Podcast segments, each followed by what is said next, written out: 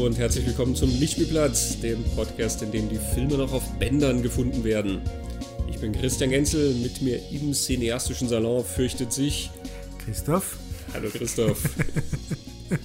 wir haben tatsächlich viel gefunden. Ja, wir haben tief gegraben Ja. und haben Found Footage produziert. Mhm. Wir starten hier in unsere siebte Staffel ja. und kümmern uns um die große erste Found-Footage-Welle. Mhm. Wir sind im siebten Jahr unseres Podcasts, in der siebten Staffel. Wir sind mit König Artus geritten. Wir haben uns auf die New Hollywood Bikes geschwungen. Wir haben das Nachkriegs-Berlin erkundet. Wir sind auf den Mars geflogen, zu den Anfangstagen des Kinos zurückgereist und haben archäologische Abenteuer begangen. Und auch in dieser Staffel werden wir uns auf ganz, ganz große Entdeckungstouren begeben. Und die erste führt in den Wald Und Häuser, ja. und Häuser. Ja. ja. Die Found-Footage-Ära. Es gab da diesen kleinen Film 1999, von dem der eine oder andere vielleicht schon mal gehört haben mag, mit dem Titel The Blair Witch Project. Ja, ich glaube sogar Leute, die den Film nicht gesehen haben und nie schauen würden, wissen, was der Blair Witch Project ist. Das ist richtig. Und aus diesem Grund haben wir uns entschlossen, nicht über Blair Witch Project zu reden, beziehungsweise nur über andere Filme über Blair Witch Project zu reden. Found Footage ist ein Genre, das es schon sehr lange gibt, was viele verschiedene Spielarten hat und Vorläufer und Variationen.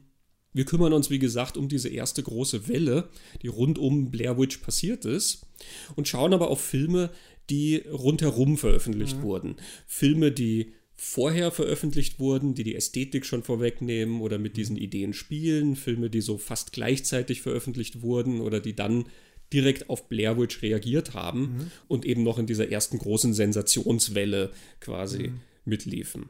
Und wenn man das immer so betrachtet, das sage ich jetzt gleich ganz am Anfang, ist Blair Witch Project einfach nur das Ding, das am erfolgreichsten geworden ist und deshalb so herausragt. Sonst passt der total schön in diese Reihe, die wir da heute präsentieren wollen. Genau, mit verschiedenen Spielarten, aber dann doch sehr viel Gemeinsamkeiten. Und wir werden uns natürlich auch immer mal wieder auf Blair Witch beziehen, weil man Ja. gewisse Sachen sieht eben, die dann auch in den anderen drin sind. Aber ja. Und weil man sich im Wald allein, wenn man Bandmaterial findet, dann halt doch irgendwie fürchtet, haben wir uns ein paar Leute dazugeholt. In der Gruppe weiß man ja, da ist das nicht mehr ganz so arg, außer natürlich, es setzt Massenhysterie ein. Das kann passieren bei der Menge an Interviewgästen, die wir dieses Mal dabei haben. Wie viele Menschen haben wir im Interview diesmal dabei, Christoph? Sechs. Sechs. Sechs Filmemacher haben wir dabei. Wir haben Dean. Eliotto, den Regisseur von UFO Abduction und Alien Abduction. Wir haben Stefan Avalos, den Regisseur von The Last Broadcast. Wir haben Ted Nicolau, den Regisseur von The St. Francisville Experiment. Wir haben Brian Leslie, den Produzenten von The Black Door. Wir haben Ron Bonk, den Regisseur von Strawberry Estates, von dem es zwei Versionen gab. Und wir haben auch einen aus Deutschland, Oliver Hummel, der den ersten deutschen Found-Footage-Film gemacht hat, The Dark Area. Genau. Und alle haben tolle Geschichten zu erzählen, schlaue Geschichten zu erzählen. Ja, es ist wirklich Filmarchäologie in den späten 90ern, die wir da halt haben. Das Footage, was wir da gefoundet haben, hm, also das Material, was wir ausgegraben haben, findet man natürlich auch, wie gehabt, auf unserem Schwestern-Podcast talkingpicturespodcast.com. Da kann man die Langversionen unserer englischsprachigen Gespräche hören. Und unser Gespräch mit Oliver Hummel werden wir hier im Lichtspielplatz auch nochmal in einer Bonus-Episode featuren. Genau. Ja, zwei Hinweise noch, bevor wir uns dann in die schauerlichen Gegenden bewegen. Nummer eins, Christoph, du warst zu Gast. Genau, ich war zu Gast bei den Abspannguckern in der aktuellen Folge. Ähm, René von den Abspannguckern hat mich eingeladen. Oder wir haben uns ausgemacht, wir reden über Dr. Sleep von Mike Flanagan, die Fortsetzung von The Shining. Genau. Also durchaus ein üppiger Film und da erwarte ich eigentlich auch ein üppiges Gespräch von euch beiden. Ja, man solle sich Zeit nehmen. Tee und Gebäck sind zu empfehlen. Viel Gebäck. ja, ja, es ist, aus, es ist ein ausführlicher Blick auf diesen Film. Genau, hat mir sehr viel Spaß gemacht. Film bei den Abspannguckern. Genau, abspanngucker.de und natürlich die gängigen Podcast-Plattformen. Yes. Der zweite Hinweis in eigener Sache. Ihr wisst es vielleicht schon, wir sind ja auf Steady zu finden, wo man uns unterstützen kann mit einem monatlichen Beitrag. steadyhq.com-lichtspielplatz. Mhm. Und wer uns unterstützt, erhält dann auch unser Bonusformat, das Filmfrühstück. Jo. An dieser Stelle herzlichen Dank an alle, die uns schon unterstützen. Genau, und an alle anderen, ähm, ich glaube, mit der Menge an Gesprächspartnern, die wir hier zusammengetragen haben und den Daten, merkt man, wie viel Arbeit hier drin mhm. steckt. Also, wenn euch gefällt, was wir machen, dann würden wir uns natürlich sehr freuen, wenn ja. ihr euch anschließt und auch einen kleinen Obolus beitragt. Ja. Let's go. Wagen wir uns in die unheimlichen Begegnungen. Es ist auch gleich eine unheimliche Begegnung der dritten Art mit dem ersten Film, den wir angehen. Es ist wirklich die dritte Art, oder? Natürlich. Ja. Natürlich. Natürlich. Der Film UFO Abduction. 1989. 89, gell? Zehn, Zehn Jahre, Jahre. Blair Witch. Genau. Dean Eliotto hat den Film gedreht, der auch den Titel The McPherson Tape trägt. Warum? Zu der besonderen Geschichte hinter dem Film kommen wir dann vielleicht noch, aber es ist mehr oder weniger eine Verwechslung, dass der Film so okay. heißt, denn es gibt niemanden drin, der McPherson heißt. Das ist mir auch aufgefallen. es gibt ein Remake von dem Film, mhm. auch von Dean Eliotto. Der heißt Alien Abduction, Incident in Lake County. Ist Anfang 1998 rausgekommen, mhm. also auch immer noch vor Blair Witch. Mhm. Und Dean Eliotto wird uns dann in Kürze auch erzählen, was es damit alles auf sich hat. UFO Abduction war der erste Film von Dean Eliotto, der seitdem ganz viel gemacht hat in verschiedenen dokumentarischen Formaten und ähm, True Crime Geschichten und er hat verschiedene Spielfilme gemacht. Sein jüngster Spielfilm, der sei hier empfohlen, Portal heißt der, eine Horrorgeschichte über Ghost Hunter, die in ein verwunschenes Haus gehen und ähm, nun ja mehr finden, als ihnen eigentlich lieb ist. Sie sind es eigentlich gewohnt, dass in ihrer Show gar nichts passiert. ähm, Heather Langenkamp spielt damit. Oh. Mhm. Ja, die war ja in der nicht aktuellen, sondern vorigen Mike Flanagan-Serie, Midnight Club. Die äh, Resurrected da. Ja, siehst du. Mhm. Um den soll es hier aber nicht jetzt gehen. Weder um Flanagan noch um Portal, sondern die UFO Abduction. Was passiert denn in UFO Abduction, Christoph? Das, was im Titel steht. ähm, die Geschichte spielt auf einer Familienfeier. Wie du schon gesagt hast, der Film ist von 1989, die Geschichte spielt 1983. Und ein Familienmitglied hat eine neue Kamera, die wird bei der Feier ausprobiert.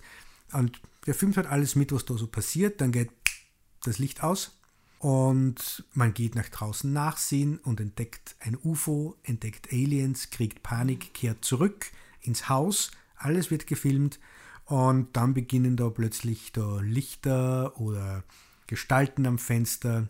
Und die Familie kriegt halt Panik, weil die Aliens wollen kommen und sie holen. Ja, das klingt wie sehr viele andere Found-Footage-Filme. Mhm. Und darum sei vielleicht nochmal das Entstehungsjahr betont. 1989. Ja. Ähm, also es gibt viele Vorläufer zu Found Footage, um die wir uns jetzt nicht kümmern wollen. Wir werden ein paar davon hier jetzt auch vielleicht noch erwähnen, weil es auf den einen oder anderen mal eine Anspielung gibt oder einen, einen mhm. Querverweis seitens der Filmemacher um diese frühen Found-Footage-Geschichten wollen wir uns jetzt gar nicht kümmern, aber Cannibal Holocaust gab es natürlich, der ja. ähm, Teile sozusagen wie als echtes Filmmaterial inszeniert hat und es gab Pseudodokumentationen in verschiedenen Spielarten mhm. und so weiter und so fort. Dieser Film hier, über den wir reden, 1989 UFO Abduction, das ist einer, wenn man den anschaut und das Datum sozusagen ignoriert dabei, mhm. sieht er aus wie alle Found-Footage-Filme, ja. die wir heute unter dem Begriff verstehen, unter dem Found-Footage-Horror-Begriff. Genau, die Kamera wackelt, äh, es wirkt als sehr amateurhaft, es ist viel zu dunkel, weil nur, also er beleuchtet es nur mit Kerzen offenbar oder mit so ganz wenig Lampen. Die äh, Schauspieler spielen alle so authentisch, dass man das Gefühl hat, sie spielen nicht, sondern es sind echte Reaktionen, ähm, wie die alle in Panik geraten. Und er setzt ganz am Anfang ein Title Card, wo irgendwie gesagt wird, das hätte mit dem Project Blue Book zu tun, was man da jetzt sieht. Und das Project Blue Book hat es tatsächlich gegeben. Das war von dem amerikanischen Militär mhm. ein Projekt, wo UFO-Sichtungen untersucht wurden. Genau, Anfang der 50er bis Ende der 60er haben die Phänomene untersucht und Berichte untersucht und so. Ähm, Das wurde dann später alles offengelegt im Freedom of Information Act. Die haben also tatsächlich über 12.000 Geschichten gesammelt und angeschaut. Und ähm, die Erkenntnisse, die daraus gewonnen wurden, kann ich dir jetzt in weniger als 12.000 Seiten sagen. Lass mich raten, nix. Kommt wahrscheinlich darauf an, wen du fragst. Ob du Roland Emmerich fragst oder gewisse Ufologen. Nein, aber sie sind natürlich darauf gekommen, dass das äh, alles sich so klassifizieren lässt in ähm, natürlich bewusste Hoaxes, also Sachen, die gestellt waren, aber natürlich auch in äh, Personen, die irgendwelche psychischen Auffälligkeiten haben, in Gruppenphänomenen, also so mhm. Massenhysterie ähm, und in einfach Fehlidentifizierung von bestimmten Ereignissen. Ne? Man, man, sieht halt irgendwelche Lichter und glaubt, es sei dies und jenes und in Wahrheit ist es halt was völlig Banales. Mhm. Das ist das Project Blue Book. Beziehen tut sich Dean Eliotto in UFO Abduction unter anderem auf die Kelly Hopkinsville-Geschichte. Mhm. Äh, Mitte der 50er in Kentucky. Das ist so eine der berühmten UFO-Geschichten oder außerirdischen Geschichten, wo eine ganze Familie zur Polizei gekommen ist in der Nacht. Also wirklich auch, also das sind schon mehrere Familien sozusagen, weil dann irgendwelche Kinder und deren Verwandten und ähm, zickzack die also gekommen sind und gesagt haben, ja, sie wurden also von Außerirdischen dort irgendwie umzingelt. Da waren irgendwie so kleine Kreaturen, ähm, also wie so Goblins quasi, ähm, die da auch geflogen sind und die mhm. haben sich jetzt mit denen quasi vier Stunden Feuergefecht geliefert. Oh. Die Polizei ist also dann ausgerückt und hat geschaut und hat natürlich nichts gefunden, außer, ja, es stimmt offensichtlich, da wurde geschossen. Also man hat halt ein paar Einschüsse im, in den Wänden oder in der Tür oder irgendwie sowas gefunden. Das hat aber die Presse sehr schnell aufgegriffen und darüber halt geredet und das hat sich sehr schnell verbreitet. Und besonders ist die Geschichte unter anderem auch dadurch, dass das die Phrase die kleinen grünen Männchen popularisiert mhm. hat die es vorher in der Science-Fiction-Literatur schon gab, aber da hat dann wirklich die Presse immer von den kleinen grünen Männchen geredet. Und deswegen reden wir heute von kleinen grünen Männchen. Man geht davon aus, dass die fliegenden Kreaturen, die sie womöglich gesehen oder gehört haben, Eulen gewesen seien. Ja, ja, diese Verschwörungstheorie kenne ich, dass das nur Eulen waren. Dean Eliotto hat tatsächlich bei diversen großen Hollywood-Filmen als Produktionsassistent gearbeitet, yeah. unter anderem Indiana Jones and the Last Crusade mhm.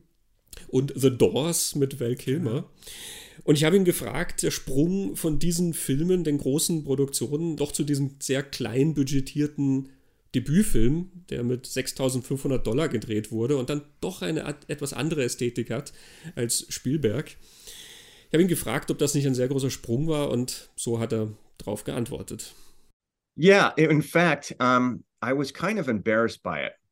Not kind of, um, very, because it, it was a really good lesson for me because it was servicing the budget and more importantly, servicing the story. The story mm-hmm. Couldn't be shot in a Spielbergian way at all in order for it to have any kind of effect of what I was trying to do. Um, there had been no Blair Witch. Blair Witch came 10 years later. Um, and so there was no reference for this. It was just in my mind, the the word gimmick kept mm-hmm. coming up. This is a gimmick that will allow me to make my first film. But I got into it. I didn't treat it disrespectful. It was just, this is just too weird for anyone to get. And then the first person who saw it was the casting director. And I showed it to her. And can I swear on this show? Sure, absolutely. She fucking hated it. she hated it. And she had no problem telling me because her son was in it. Her son played uh, Jason. Oh, um, I see. Yeah, the uh, the middle child, uh, the college kid, and um, she was like, everyone's talking over each other. It's handheld. It's like not lit well. Um, this is just, I don't know what to say, and I promptly stopped showing it.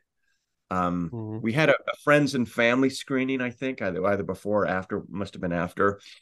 And I figured, well, fa- family and friends, they're going to be nice, you know, and they were. Uh, I also had Jacques Vallée there. And Jacques Vallée, if you've seen Close Encounters, um, there's a rumor that Francois Truffaut was based on Jacques Vallée because Jacques mm-hmm. Was the assistant uh, or worked hand in hand with uh, J. Allen Hynek, who was in charge, one of the guys in charge of Project Blue Book. So um, anyway, um, it um, but it was actually funny because uh, I haven't told this story before. Um, there was a uh, a buddy of mine who showed up late with his girlfriend, and so they missed my introduction of the film, mm-hmm. and it played. This is in San Francisco, and it played. And at the end of it, she was white face, ashen, and she was wondering why are people laughing and clapping. I don't understand. And I said, I said, ah, I said you didn't like it, and she says, no, these people are missing. why are why isn't anyone concerned? These people encountered something fantastical, and and and his her her boyfriend, my buddy, kept laughing, and he just got the giggles, and he and I had to tell her the whole thing. See this guy over here? He's in the movie. These are all actors. so that was the first inkling that that maybe this kind of worked with what I was t- intending to do. But when we went out to sell it, I had people just throwing their car keys at me, you know, distributors saying, get the hell out of my office. Don't show up here unless you have a real movie. Um, yeah, it was pretty brutal because, you know, it's it's good to be kind of ahead of your time, but not a decade. Ja, good to be ahead of your time, but not a decade. Ja, das hat uns Rocky Morton auch schon mhm. mal gesagt. Ähm, Man soll kein Pionier sein, gell? Genau. Copycats machen mir cool. Es ist wirklich witzig, wenn man UFO-Abduction heutzutage sieht, weil man alles ja. sieht, was im Found Footage dann Standard wurde und das ja. halt wirklich Jahre vorher. Wie gesagt, es gab ja Vorläufer, also mhm. ähm, es gibt Spielarten von dieser Ästhetik, aber so dicht dran an dem, wie wir heute einen Found-Footage-Film mhm. sehen, das ist schon erstaunlich. Also angefangen damit, dass ja die Szene kommt, dass erstmal etabliert wird, dass das jemand mitfilmt. Ja. Und man merkt, es ist noch so ein Tick größer aufgebaut, mhm. das mitgefilmt wird, weil sie es viel länger noch dokumentieren, dass er eine neue Kamera hat. Und ähm, eines der Familienmitglieder sagt auch, this is not a movie. Mhm. Und dann fangen ja wirklich gleich an, Sachen zu passieren und die Leute rennen halt raus und untersuchen irgendwelche Lichter im Wald und dann mhm. kommen halt diese Elemente, wo gelaufen wird und die Kamera wackelt halt so sehr, dass du eigentlich nichts erkennst und sie finden da dieses Raumschiff, wo der dann auch irgendwie versucht, die Kamera ruhig zu halten, um, um, um, so einen Blick darauf zu erhaschen. Und du als Zuschauer möchtest ihm eigentlich sagen, Alter, halt still, hock dich hin, stell's auf einen, auf einen Stein oder was auch immer. Er ja. zoomt ja sogar. Dieser tolle immer ärgerliche Effekt. In jedem Found-Footage-Film, wenn einer was sieht und man erkennt es nicht, dann zoomt der hin und es pixelt halt immer mehr aus und wird unschärf. ja. Das ist auch da schon drin. Und du erkennst damit noch weniger. Mhm. Ähm, die Tatsache, dass es dann in so einer beschränkten Location ist, ne? die, mhm. dass diese Found-Footage-Filme sich ja immer so einen ganz bestimmten Ort irgendwie zu eigen machen und den untersuchen mit ihrer Kamera und was dann hier der Wald am Anfang ist und dann natürlich das Haus, in dem sie sich verschanzen. Diese Hysterie, die total schnell aufkommt, dass es ganz, ganz schnell um diese Dynamik auch innerhalb der Gruppe geht, äh, was da jetzt passiert und du sozusagen live bei dieser Panik irgendwie dabei bist, die da hochgeht dieses Suggestive, dass du halt schon was siehst, aber nicht alles und nicht viel und mhm. sozusagen nie genug. Das ist alles da. Ja. Ich habe sogar beim Schauen mir dann irgendwie gedacht, es ist wirklich alles da, bis auf das, dass er die Kamera mal hinstellt, weil der Großteil vom Film hat er halt wirklich mhm. am Auge und läuft herum damit. Ähm, und viel fahren Footage-Filme heutzutage stehen das Ding einmal ruhig wohin, damit du quasi eine totale hast und so. Kommt aber dann auch. Mhm. Das ist da auch schon drin. Da stellt die Kamera dann ab, was dann zum sehr coolen Effekt aufführt, was er, was er damit dann einfängt. Also es ist wirklich eigentlich alles schon da. 1989. Mhm. Absolute Pionierarbeit. Mhm. Der Dreh von dem war ja auch sehr spannend.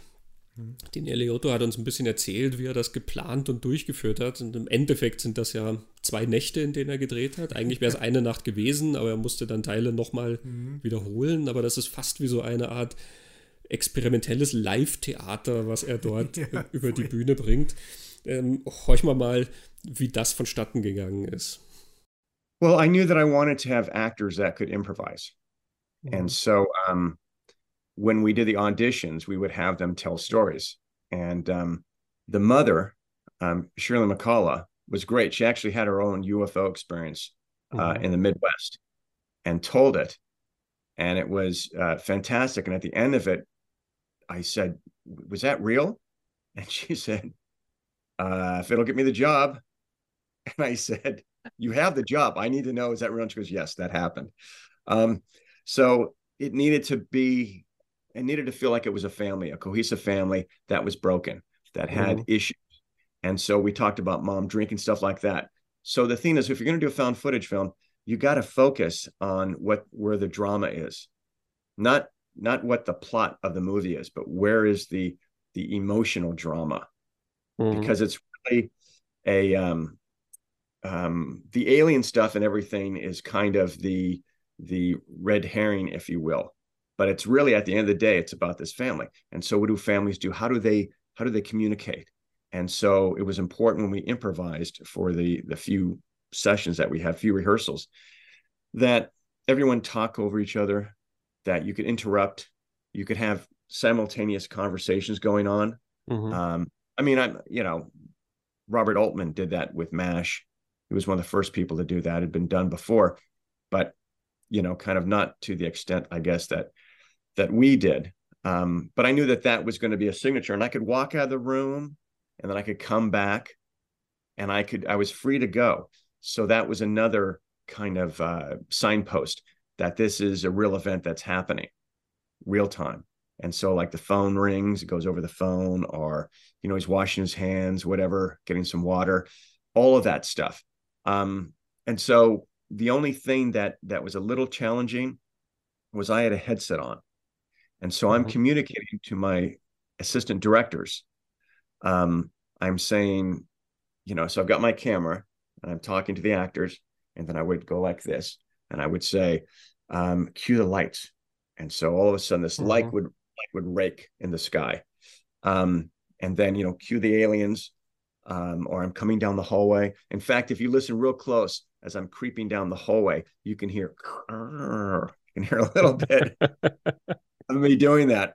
But I would say to underscore the reality, yeah, to answer your question, it was all just everyone feeling like they were in the moment between those people, and that was important.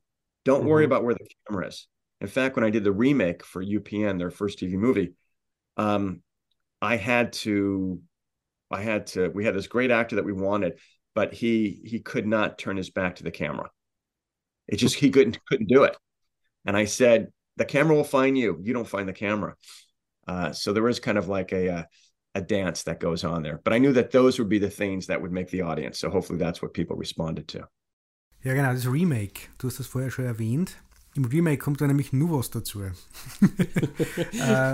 was ja sehr unglaublich ist. 1998, also auch noch vor Blair Witch Project, kriegt er die Möglichkeit und er erzählt, wir haben nachher noch einen Ausschnitt von Dean Eliotto, wo er das auch noch erzählt, wie es zu dem gekommen ist, ein Remake von seinem Film zu machen. Und in diesem Remake ist das Confessional drin. Die Szene, die man mittlerweile aus jedem Found-Footage-Film kennt und der dann auch in Blair Witch so sehr intensiv, sehr einprägsam ist, wo die Hauptfigur, Blair Witch ist das Heather, in die Kamera spricht und so quasi ihr Testament in die Kamera mhm. spricht, wo die, die Angst, ich werde das alles nicht überleben, ich, ich will mich nur verabschieden, so ein Confessional, so nennt Eliotto mhm. das.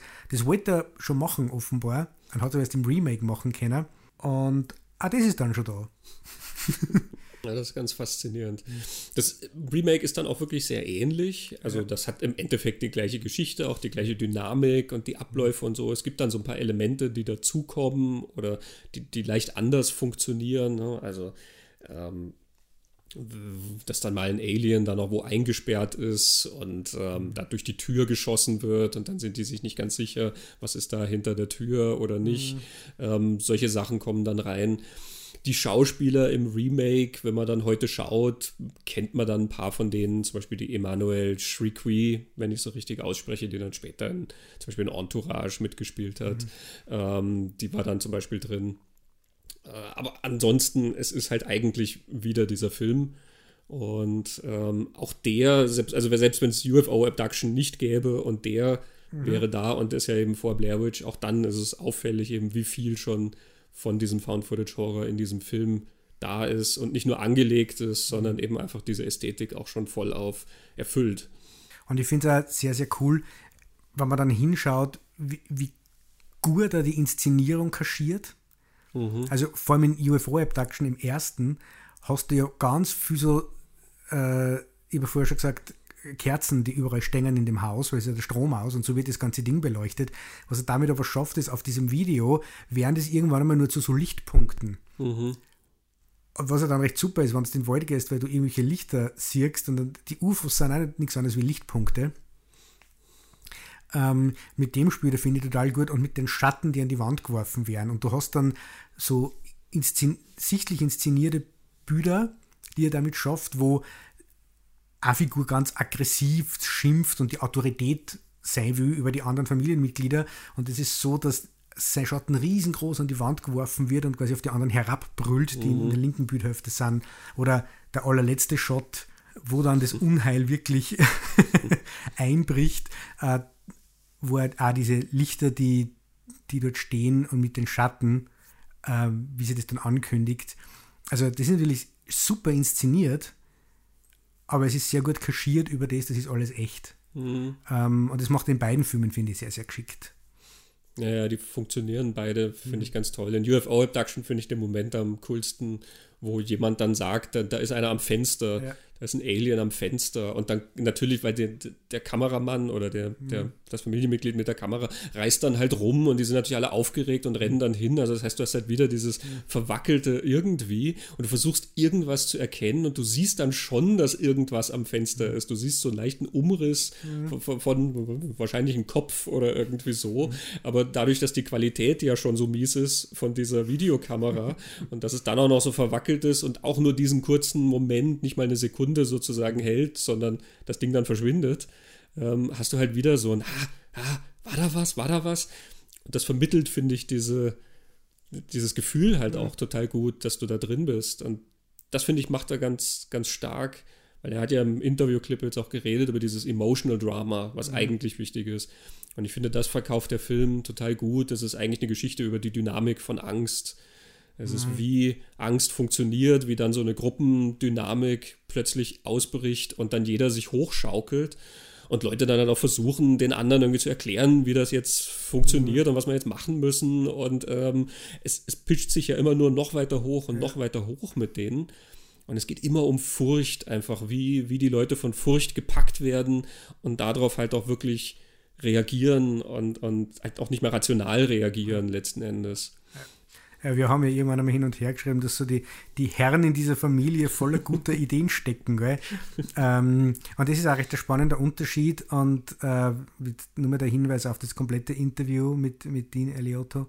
Ähm, du sprichst mit ihm mal drüber. Ich habe das genauso gesehen wie du. Im ersten bleibt recht vage, im mhm. UFO-Abduction, was die Aliens eigentlich wollen. Und die Variante, dass die eigentlich nur da sind und Pflanzen sammeln wie E.T., ist voll plausibel. Mhm. Nur dann kommen halt die Menschen und sehen irgendwas, was sie nicht kennen und kriegen die völlige Panik und packen dann die Waffen aus und äh, fangen da zum Aggressivwerden an und die Aliens verteidigen sie oder kriegen dann auch Angst vor diese aggressiven Typen. Also mhm. es ist unklar. Das Coole ist, dass du das äh, Eliotto sagst und er war dann total überrascht, weil das hat er noch nie gedacht. Seit 1989 ist ihm die Idee noch nicht gekommen. Während im Remake dann so die, die Feindseligkeit und die Aggression dieser Aliens total deutlich ist. Mhm. Also die attackieren wirklich und die Menschen verteidigen sie. Aber wenn man dann auch denkt, wie du jetzt sagst, die Dynamik von wie gängen die verschiedenen Familienmitglieder mit Angst um und wie ist es dann auch recht schön Ende der 80er Jahre noch auf Männer reagieren so, Frauen reagieren so, Amerikaner bocken natürlich gleich die Waffen aus. Also es ist halt echt so. Ja. Es passt halt sehr. genau. Und diese Angstdynamik ist ja dann eben auch bezeichnend für dieses ganze Found Footage. Ja. Genre. Ne? Ja. ich fand den Moment auch steil im Interview. Das ist natürlich immer ganz toll, wenn man mit jemandem redet ja. und eine Idee auch geben kann, die der andere vielleicht noch nicht gehört hat, mhm. weil ähm, man ist ja nicht der Erste, der die Leute je nach diesen Filmen fragt. Ne? Mhm. Ähm, das war schon sehr spannend. Also man merkt auch, dass der Film ihn auch wirklich sehr lange begleitet. Mhm. Und da kommen wir jetzt vielleicht zu dieser Geschichte, die wir versprochen haben, wie es überhaupt dazu kam, dass es ein Remake gab, neun Jahre nach dem Originalfilm. Mhm. Eliotto reiht sich ja da eine sehr kleine Gruppe von Regisseuren eigentlich ein, die ein Remake von ihrem eigenen Film gemacht haben. Mhm. Ne? So wahnsinnig viele gibt es da nicht. Diesen Niederländer, George Sluizer mit ähm, äh, The Vanishing zum Beispiel, mhm. den es in Holland und dann in Amerika mhm. gab. Stimmt, ja. äh, Till Schweiger hat äh, Honig im Kopf dann in Amerika mhm. nochmal geremaked und es gibt noch ein paar andere, aber es hält sich trotzdem sehr in Grenzen. Der Grund, warum er das gemacht hat, ist ähm, eine wunderbare Geschichte, die dann ja. schon wieder einen eigenen Film ergeben könnte. Ja. und ähm, hakt dann auch dort ein, wo er am Anfang schon erwähnt hat, dass er den Verdacht gekriegt hat, dass Leute da vielleicht, ja, dass der Film für Leute gut funktionieren könnte. Dean Eliotto. We went to, we did a road trip from San Francisco to LA to sell it to distributors.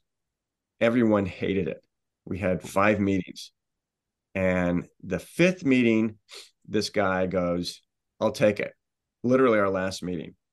And so we're feeling like, oh wow, we scored, can't believe it.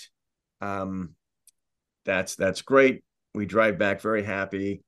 Uh, we send my main master all of my artwork, and then I um, contact them a couple months later, and I go, "So how are the sales?" And he goes, "Oh, went up in flames."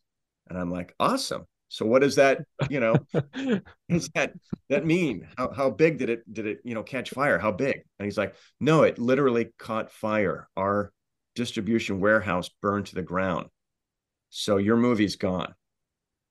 And I thought it was a joke. And he goes, no, no, no, I'm, I, it's gone. He says, I'm thinking about, you know, folding up the tent. Mm. And in the hmm. back of my mind, after the call, I'm thinking, was that done for insurance reasons? I don't know. I'm not saying, but um, it was gone. And so um, I thought, well, that's the film gods telling me something. I guess I better move on. So I I went on to doing crime reenactments um, in Los Angeles, working on shows, and then um, I get a call from this guy who later on went to jail because he was embezzling, um, doing something nefarious uh, within the UFO cult, and he said to me, he goes, um, "Hey, um, I heard that you might know where this footage came from. And I said, I'm sorry, who is this? And he goes, well, I just came back from the International UFO Congress Convention and your movie was shown there. And I'm like, okay. And he says, there were no credits on it. And I'm like, "Honey," he goes, you know how that might have happened? And I'm like, well, maybe a few mom and pop video stores got like an advanced screener of the mm-hmm. film he goes, Well, I think someone edited this off and injected to the UFO community and has been purporting this to be real. And I said, Dude, who the fuck are you? And he said, My name is blah, blah, blah. And he says, You may not know this, but it would it brought the house down at the International UFO Congress Convention in Vegas. This is like 95, uh, I want to say 93, 94. And um, and he says, um, Unsolved Mysteries wants to do a story on it. So does Hard Copy and this Fox show called Encounters. And I laughed and I said, Well, first of all, it wasn't found. We made it. So I guess Unsolved Mysteries is out. And this guy, he goes, Well, not necessarily. And I go, Yeah, it's not called Solved Mysteries. It's called Unsolved. He's like, All right, all right. So you want to do hard copy or encounters? And so I ended up going on encounters and um, went there to debunk my own movie um, because a lieutenant colonel in the Air Force with 40 years Air Force intelligence claimed it was authentic. Several UFO researchers claimed it was authentic. That wasn't the intention. It really wasn't. It was just to make a terrifying, terrifyingly real looking, you know, account of what it would be like to be abducted as much as you can without actually being abducted. That was it. And so um, it um, that's when I knew that, wow, this fired on all pistons that this really rocked. Um, so that's great. But I thought that was it. And I kind of, you know, had a moment where I, I went on the news locally and, uh, you know, the, the Japanese, they wanted to, um, to show some of the footage and I agreed to that. And then they wanted to interview me. And, um, and so I was supposed to interview them, but they wanted to interview two of my actors. And so I thought, well, they're going to do an expose on how this came about. And it turned out what they ended up doing. I wish I knew the names of these guys at the production company. Um, they ended up interviewing my actors and made them do the interview in character so that perpetuate the story. And they never interviewed me. Literally, I called the hotel room. They said, oh, they checked out. so there've been some people that have been, you know, conspiring to have this be a conspiracy. Anyway, so I think that's it. I had my 15 minutes of fame, time to move on. And I'm working on this Stephen J. Cannell crime series. And the head writer, uh, Paul Chitlick, says, Hey, I heard about your video. I want to see this. And I go, No, dude. it's handheld, it's shaky, it's you know, everything that is that the trope that is found footage. But there was no term for it back then. I go, it's it's it's not it's not the work I want to do now. I want to do slick Scorsese stuff. And he's like, shut up, just show it to me. So I give it to him and he watches it and he says, I can make, get us a, a TV movie deal with this. Hmm. And I said, sure. Okay. I want a story by credit. Um, you can write the teleplay and uh, I'll direct it. We'll produce it together. Bye, Paul. And so the next day he says, we have a meeting at Dick Clark Productions the following week. And we went in, showed them the six and a half minute segment from the Fox Encounters show, shook our hand, and that was it. And that was my first Hollywood deal.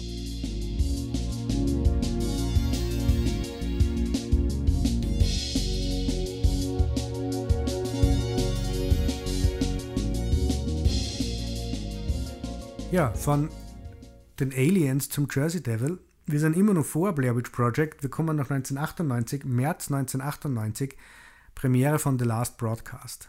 Um was geht es in The Last Broadcast? The Last Broadcast ist als Dokumentarfilm aufgezogen. Es ist sozusagen eine True Crime Dokumentation mhm. über die beiden Hosts eines Fernsehformats namens Fact or Fiction. Die gehen also dort, so wie Jonathan Riker, wollte ich fast sagen, Jonathan Frakes, ähm, unerklärten Phänomenen nach und schauen halt, ob da was dran ist oder ob das dann doch nur Fiktion und Legende ist und so weiter. Diese beiden Hosts, Stephen Afcast und Locus Wheeler, haben sich auf die Suche nach dem Jersey Devil begeben. Der Jersey Devil ist so eine mythische Kreatur, die ja. sich da in den Wäldern von New Jersey herumtreibt. Ähm, um die es eben verschiedene Geschichten gab, wo der aufgetaucht ist und wie der aussah und warum er so aussah und und und. Die haben den also gesucht und sind dabei verschwunden. Mit dabei waren noch zwei andere Leute. Es ist nur einer von dieser Expedition zurückgekommen, mhm. nämlich ein möglicherweise hellseherisch begabter, etwas merkwürdiger Knabe ja. namens Jim Seward, mhm. der dann natürlich sofort zum Mordverdächtigen erklärt wird. Mhm. Und die Doku, die wir jetzt sehen, erzählt uns die Geschichte eben von dieser Fernsehshow, von den beiden Hosts, von Jim Seward und von den Leuten drumherum, die finden, dass da nicht alles ganz stimmig ist in dieser ja. Geschichte und genau. vielleicht das doch nicht stimmt, dass Jim Seward, so merkwürdig er auch sein mag, der tatsächliche Täter war. Und du hast äh, Stefan Avalos interviewt, den Regisseur von The Last Broadcast. Man merkt schon an den Namen Stephen Avcast und Stefan Avalos, das ist recht nah beieinander. Er spielt selber einen ja. der Hosts. er und sein Kollege Lance Weiler, im Film dann also Locus Wheeler, mhm. haben den Film inszeniert, geschrieben, produziert, mhm. geschnitten. Die haben wirklich alles bei diesem Film im Duo gemacht. Mhm. Die waren beide vorher auch schon als Filmemacher tätig. Also Stephen Avalos hat auch tatsächlich vorher schon einen Spielfilm gemacht namens The Game. Das ist nicht der David Fincher The Game, mhm. sondern so ein kleiner Independent Crime Thriller, der auch sehr, sehr vergnüglich ist. Lance Weiler hat äh, unter anderem auch als Kameramann gearbeitet, bei Musikvideos, bei Dokumentationen und so weiter. Und die haben sich dann eben zusammengetan, um diesen Film auf die Beine zu stellen. Hören wir doch mal rein, was da der Impetus bei den beiden war, wie Stefan Avalos sich erinnert an den Beginn von The Last Broadcast. I had made this movie, The Game, and and it had gone, you know, like I said, in spite of the fact that it was distributed worldwide, I, I never saw a penny. Uh, so I was broke. And when I say broke, I was in debt. I was working, you know, an editing job that would, you know, pay bills, but it, but it was not a good time. And at the same time, Lance was trying to make his first feature. He was he was trying to embark on the same thing that I had done at that time, and so he was in the raising money process, and and that's a very frustrating frustrating time in the in the process.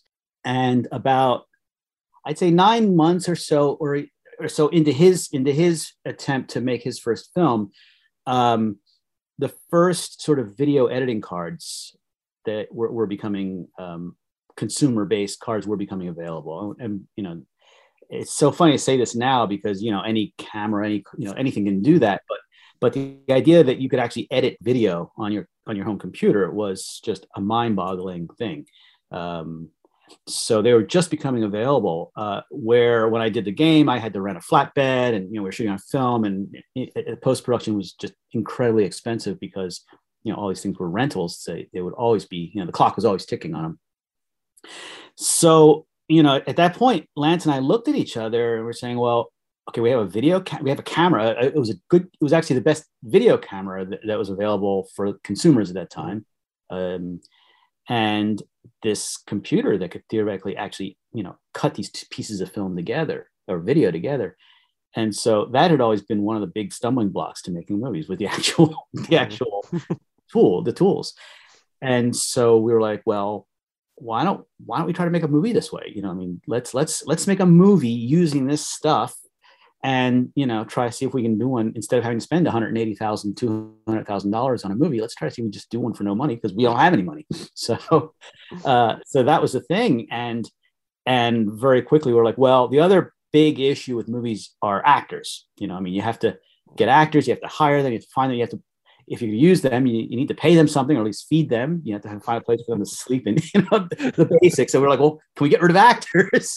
you know, we got rid of the camera, we got rid of the editing equipment. Can we get rid of the actors? We're like, yeah, well, how about we're just in it, you know? And so it, it evolved actually very quickly using those kind of like looking around the room. What do we have? Uh, sort of. Mm-hmm. So, which, which at the time was a was a. I mean, now of course this is the way so many people make movies, but but at the time it was a very sort of fresh approach mm-hmm. uh, to sort of be able to do away with all the constraints that generally come with making a movie. Man hört, äh, Stefan Avalos ist ein sehr gescheiter und sehr eloquenter Herr. Auch wieder das ganze Interview hochinformativ mit einer super coolen Diskussion zwischen euch zwar dann gegen Ende auch noch, wo es um die aktuelle Dinge auch geht. Äh, sehr spannender Interviewpartner und deswegen lassen wir da gleich weiterreden. Äh, wie er jetzt dann von diesen, dieser Basis, die er uns jetzt gerade erklärt hat, mit dem Konzept auf die Welt gekommen ist, der Jersey Devil, und das dann alles so zu machen, wie es dann in The Last Broadcast ist.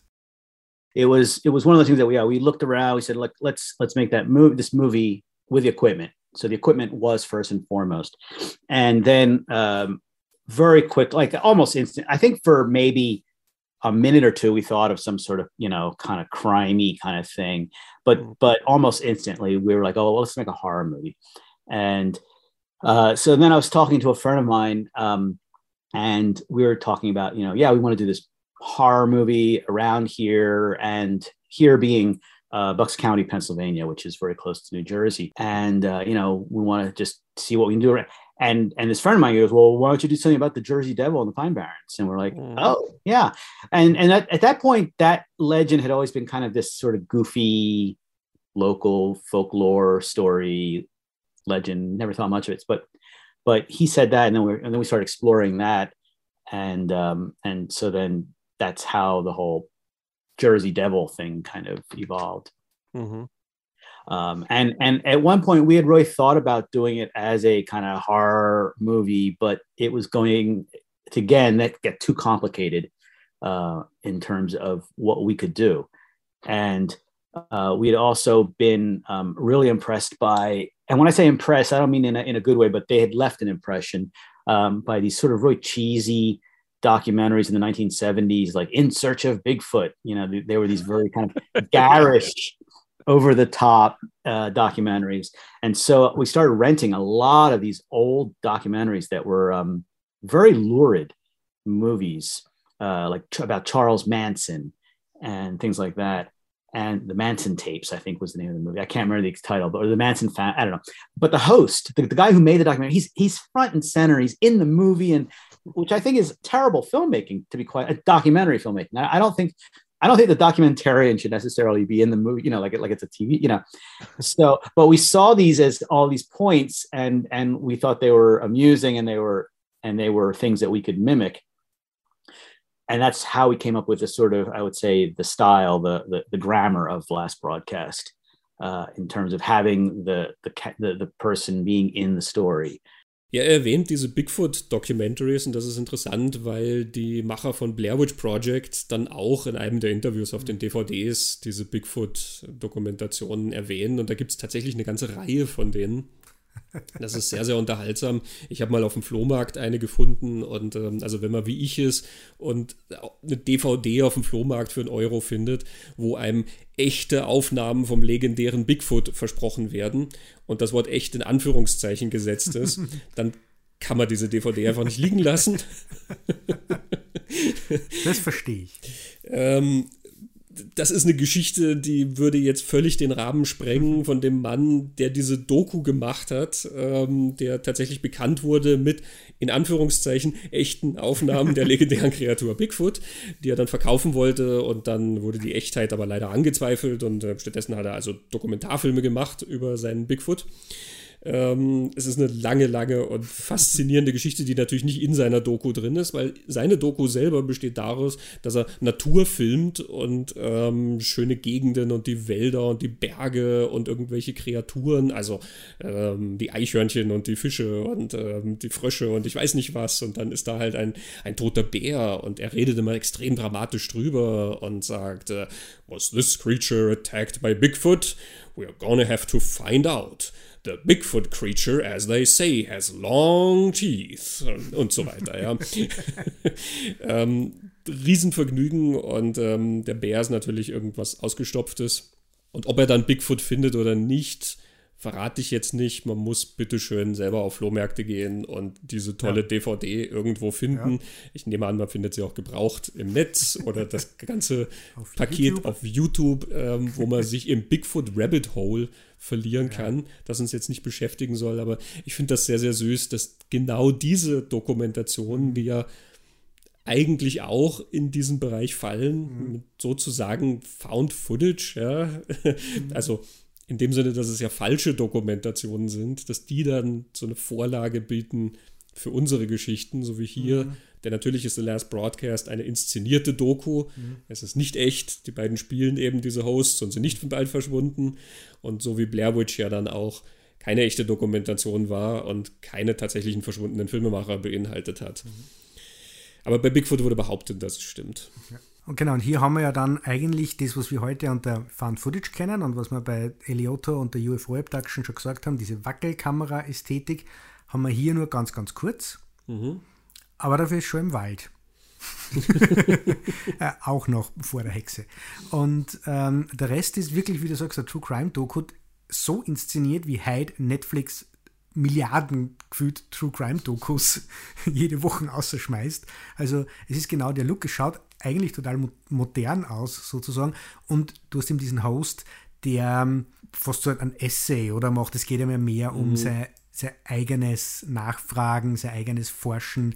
Das mag jetzt vielleicht ein bisschen der Unterschied zu manchen Netflix-Dokus sein, die dann sehr distanziert dann auch wieder agieren, aber auch nicht alle.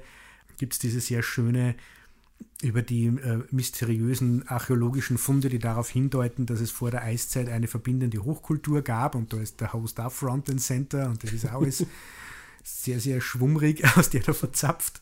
Ähm, also ja, es ist von dem, wie es ausschaut, total modern und drinnen ist dann dieser kurze Moment, wo man Found Footage so sieht, wie man es heute irgendwie kennt. Ja, und dieser Host, das ist tatsächlich ein sehr modernes Element. Also auch wenn die Netflix-Dokus das nicht machen, aber wenn du zum Beispiel auf YouTube schaust und dir dann solche Doku-Kanäle anschaust wie Steuerung F, ähm, Y-Kollektiv oder so, diese neuen Investigativformate, mhm. die es da gibt, die immer so halbstündige circa mhm. Dokus veröffentlichen, die funktionieren ganz viel damit, dass die Reporter sich ja dann immer selber filmen dabei, mhm. wie sie halt ihre Recherchen machen und dann auch immer oft erzählen, halt einfach, ja, ich bin darüber gestolpert und das möchte ich mir jetzt mal anschauen. Und deswegen mhm. fahre ich jetzt halt raus zu diesem Experten, mit dem ich rede. Und das sind natürlich seriöse Dokumentationen mit seriösen Experten und so weiter. Aber dieses mhm. Prinzip dahinter, das kommt einem dann auch wieder sehr vertraut vor. Das heißt, das ist bei Last Broadcast eigentlich nichts ähm, Ungewöhnliches, ne? dass da halt ein Filmemacher sozusagen drinsteht, der dann sagt, ja, ähm, ich bin über diese Geschichte gestolpert und deswegen trage ich jetzt zusammen, was ich weiß über die Fernsehshow und das erste Mal habe ich die Fernsehshow dann und dann gesehen und und und und der sich dabei halt auch immer wieder selber filmt, wie er da durch die mhm. Gegend fährt zum Beispiel, um irgendwas zu erforschen. Ne? Ja. Und was dann The Last Broadcast dann schon drin hat, was bei dem Found Footage, das halt dann nach Blair Witch äh, daherkommt, nur ein bisschen dauert, bis das dort wieder auftaucht, ist eigentlich schon Reflexion über was ist echt, was ist unecht, was ist inszeniert. Ähm, mhm. Ähm, wir haben schon darüber geredet, eben, es ist alles inszeniert und bei, bei der UFO Abduction sieht man die Inszenierung sogar, wenn man hinschaut. Last Broadcast diskutiert das auf einer Metaebene. Ja? Also es, es, geht ja schon mal um einen, ob ein Film, es gibt dieses Videomaterial von diesen Männern im Wald, Mhm. das der Host hinterfragt, ob das tatsächlich so ist und äh, da wird dann Material wieder hergestellt oder genauer angeschaut. Mhm. Steckt da noch was drin? Es ist ja schon eigentlich, der, der findet ja schon Footage, das er dann selbst sich anschaut und mit einer digitalen Nachbearbeiterin dann, dann äh, irgendwas finden will. Also das finde ich dann schon spannend, dass quasi der, der zweite, der da kommt, eigentlich schon reflektiert, was dann wir da eigentlich. Wir stellen uns hin und sagen, das ist echt. Also auch der Last Broadcast tut ja so, als war das eine echte Doku über einen echten Kriminalfall, der ungelöst bleibt. Er reflektiert gleichzeitig darüber, wie echt ist denn das wirklich, was wir da sagen und wie viel davon ist inszeniert und was inszeniert ist, was ist echt und was ist unecht. Das finde ich schon faszinierend. Er hat ja auch gewisse Clips, die dann mehrfach verwendet werden, Mhm. so wie man es halt ja auch in so einem Prinzip macht, ne? dass du halt so einen Moment zum Beispiel Ja, siehst. Du hast ja anschaust, die ja. letzten Aufnahmen von diesem Team noch im Wald Mhm. und da gibt es eben dieser Jim Stewart, der so ein bisschen verhaltensauffällig Mhm. ist. Der flippt dann da einmal aus und man ist sich nicht so ganz sicher, warum. Man hat halt den Kontext ja irgendwie Er nicht. geht ja auf die Kamera los, oder? Ja, ja. Das haben wir jetzt noch gar nicht gesagt. Ah, Das ist ja schon da, das ist ja beim bei Eliotto auch schon da, dass irgendwie auf die Kamera losgeht und, und so Wut auf den Kameramann hat, warum der Mhm. den filmt, ja, das ist da auch. Ja. Genau. Ähm, und er sagt jetzt, I'll see you in camp, man. Und Mhm. dann zischt er ja irgendwie ab in den Wald und du bist dir nicht ganz sicher, du weißt nicht, was der Auslöser ist, du hast Mhm. keinen Kontext. Und diesen Moment siehst du halt irgendwie so ein paar Mal und immer je nachdem, was du jetzt über Jim Stewart auch erfahren hast, liest du halt unterschiedliche Sachen in diesen Moment Mhm. rein und das lässt dich ja wirklich teilhaben fast an dieser Detektivarbeit, die man mit echtem Material ja theoretisch hätte, ne? dass Mhm. du halt diese Sachen anschaust und immer denkst, ja, aber ähm, quasi ist der da jetzt wirklich wütend, sieht man da irgendwas, aus dem man was ableiten kann über sein späteres Verhalten? Oder ist das eine ganz harmlose Geschichte oder was? Also er bindet dich da sehr schön in dieses Rätsel ein, finde ich.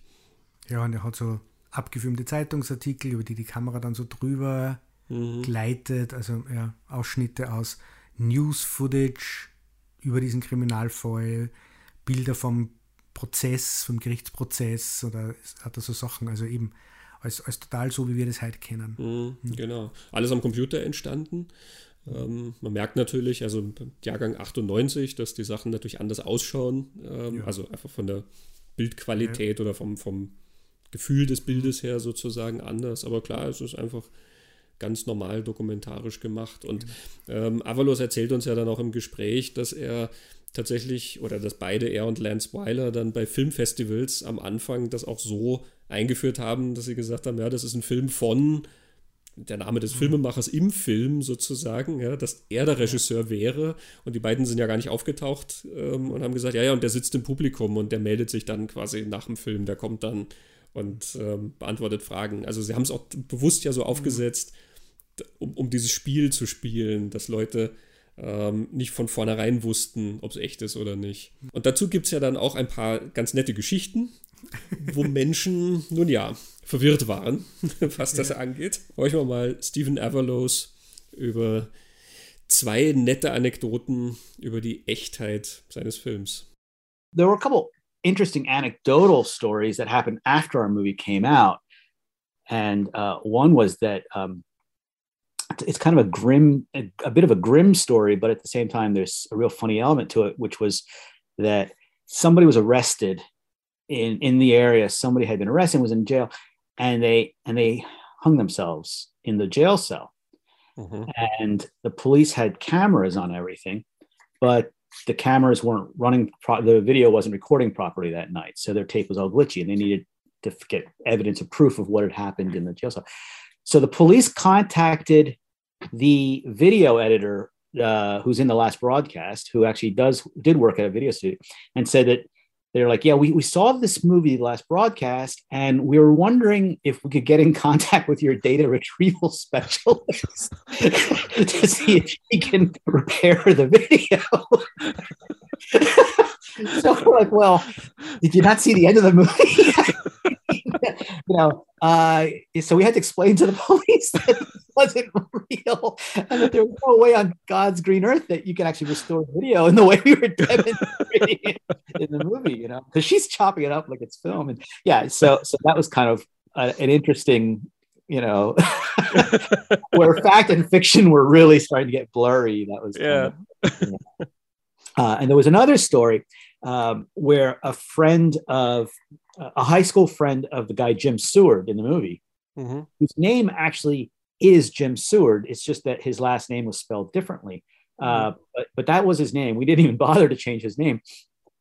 And and the real Jim Seward was a pretty popular guy in that area. He was a folk singer. Uh, he was in bands. You know, he, he, you know he was he was quite popular.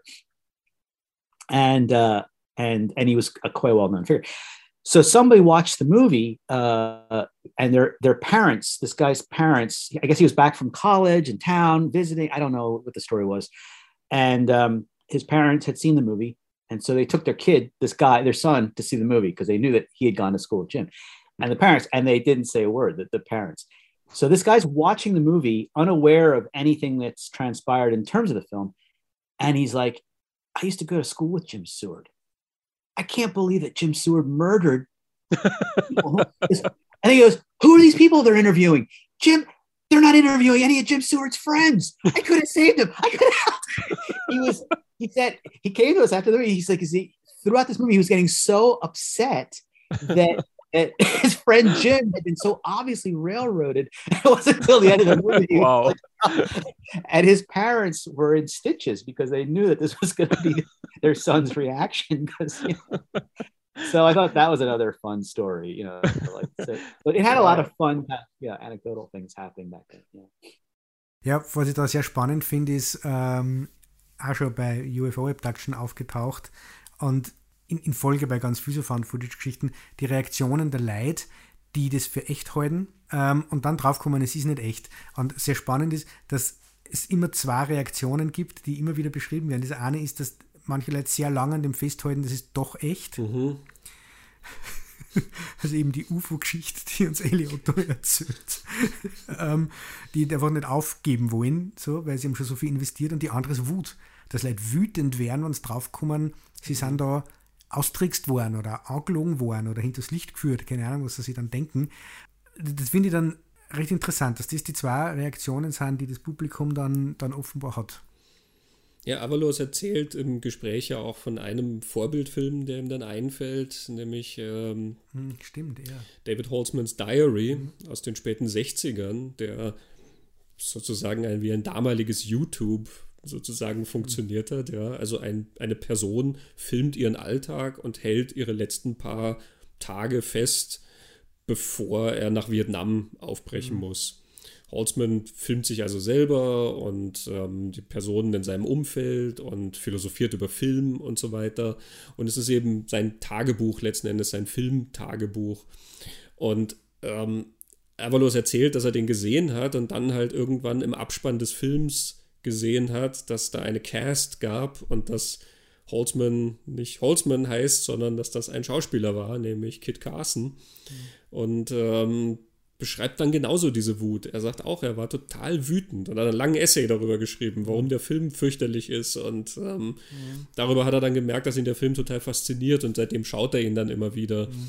Und ähm, es ist wirklich ein, ein spannender Prozess. Ne? Mhm. Und du hast, wenn du die Geschichte durchschaust, hast du immer wieder dieses Spiel mit echt und unecht, wo auch mhm. diese Grenzen so ein bisschen mm, ja, einfach unklar werden und Leute halt darauf reagieren, als wären es echt und dann aber eben entsprechend auch wiederum wieder reagieren, wenn sie dann erfahren, wie es tatsächlich um die Sache bestellt ist. Mhm. Ja, Blair Witch ähm, kommt jetzt dann relativ bald nach The Last Broadcast heraus. Und ähm, ich glaube, Blair Witch lässt sich am besten aufsetzen mit noch einem weiteren Clip aus dem Gespräch mit Stephen Avalos. Du hast gesagt, sie waren schon im Wald. Da lassen wir uns doch von Stephen Avalos nochmal erklären. Der Jersey Devil, die Geschichte um den Jersey Devil und das Filmen im Wald, was es denn damit auf sich hatte und was sie damit eigentlich vorhatten. It's we we just didn't think it would be very uh, interesting or um, I don't know. It, it, felt it would be a bit adolescent if it was just a bunch of us running around the woods screaming from a monster. And it's kind of funny to say that because you know, I mean, we we you know we had hours and hours of footage of that, and and and we were cutting it, and um, and we were saying to ourselves, there's no way that people would watch an hour and a half of just really crappy video of running around in the woods. you know, that would hmm. just annoy me. Yeah, exactly. Like, we need to make sure that the people watching this movie realize that we're not just two morons making a movie. So we are going to frame it as a documentary with the rules and the grammar and the lighting and the proper look of a documentary so that when you see this found footage you realize well this is this is you know you know this is this is archival material. Uh yeah we, we didn't think that that the public would put up with that anyone would put up with you know an hour and a half of just crappy footage of running around mm. in the woods. We were wrong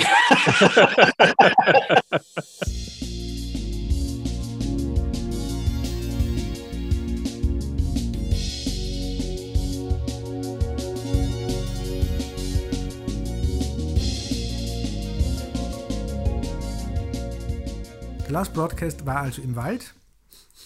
Jetzt sind wir im Jänner 1999 am Sundance Filmfestival läuft The Blair Witch Project. Und der Rest ist Geschichte, das Ding geht durch die Decke. Ich glaube, es ist immer noch einer der erfolgreichsten Filme überhaupt, war nicht der erfolgreichste, äh, ein mega Ding. Und was alle unsere Interviewpartner durch die Bank sagen, die, die reden sehr positiv über The Blair Witch Project, äh, finden das sehr, sehr super. Und was aber auch spannenderweise alle erwähnen, ist, die Marketingkampagne rund um den Film. Also alle sagen, das war mitunter das, was den Film auch so groß und so erfolgreich gemacht hat. Diese, dieses Komplettkonzept, wie die echt, unecht, was wir schon geredet haben, wie die das aufgezogen haben, um zu suggerieren, dass das authentisches Material ist, von gesucht Plakaten, die am Sundance verteilt und aufgehängt haben, mit den Gesichtern der Schauspieler, mit einer Website, wo das Tagebuch von Heather nachzulesen war, mit einer Dokumentation über die Blair Witch, die dann wieder am, am Sci-Fi Channel, glaube ich, erwähnt, irgendwer gelaufen ist. Also ein allumfassendes Ding und das hat dann zu diesem Riesenerfolg, mit zu diesem Riesenerfolg geführt. Und ich kann mich erinnern, dass der Film selber dann schon so einen, einen Mythos gehabt hat, der ist so furchtbar, dass Leute sie ankotzt haben im Kino und das Kino verlassen mussten. Und das war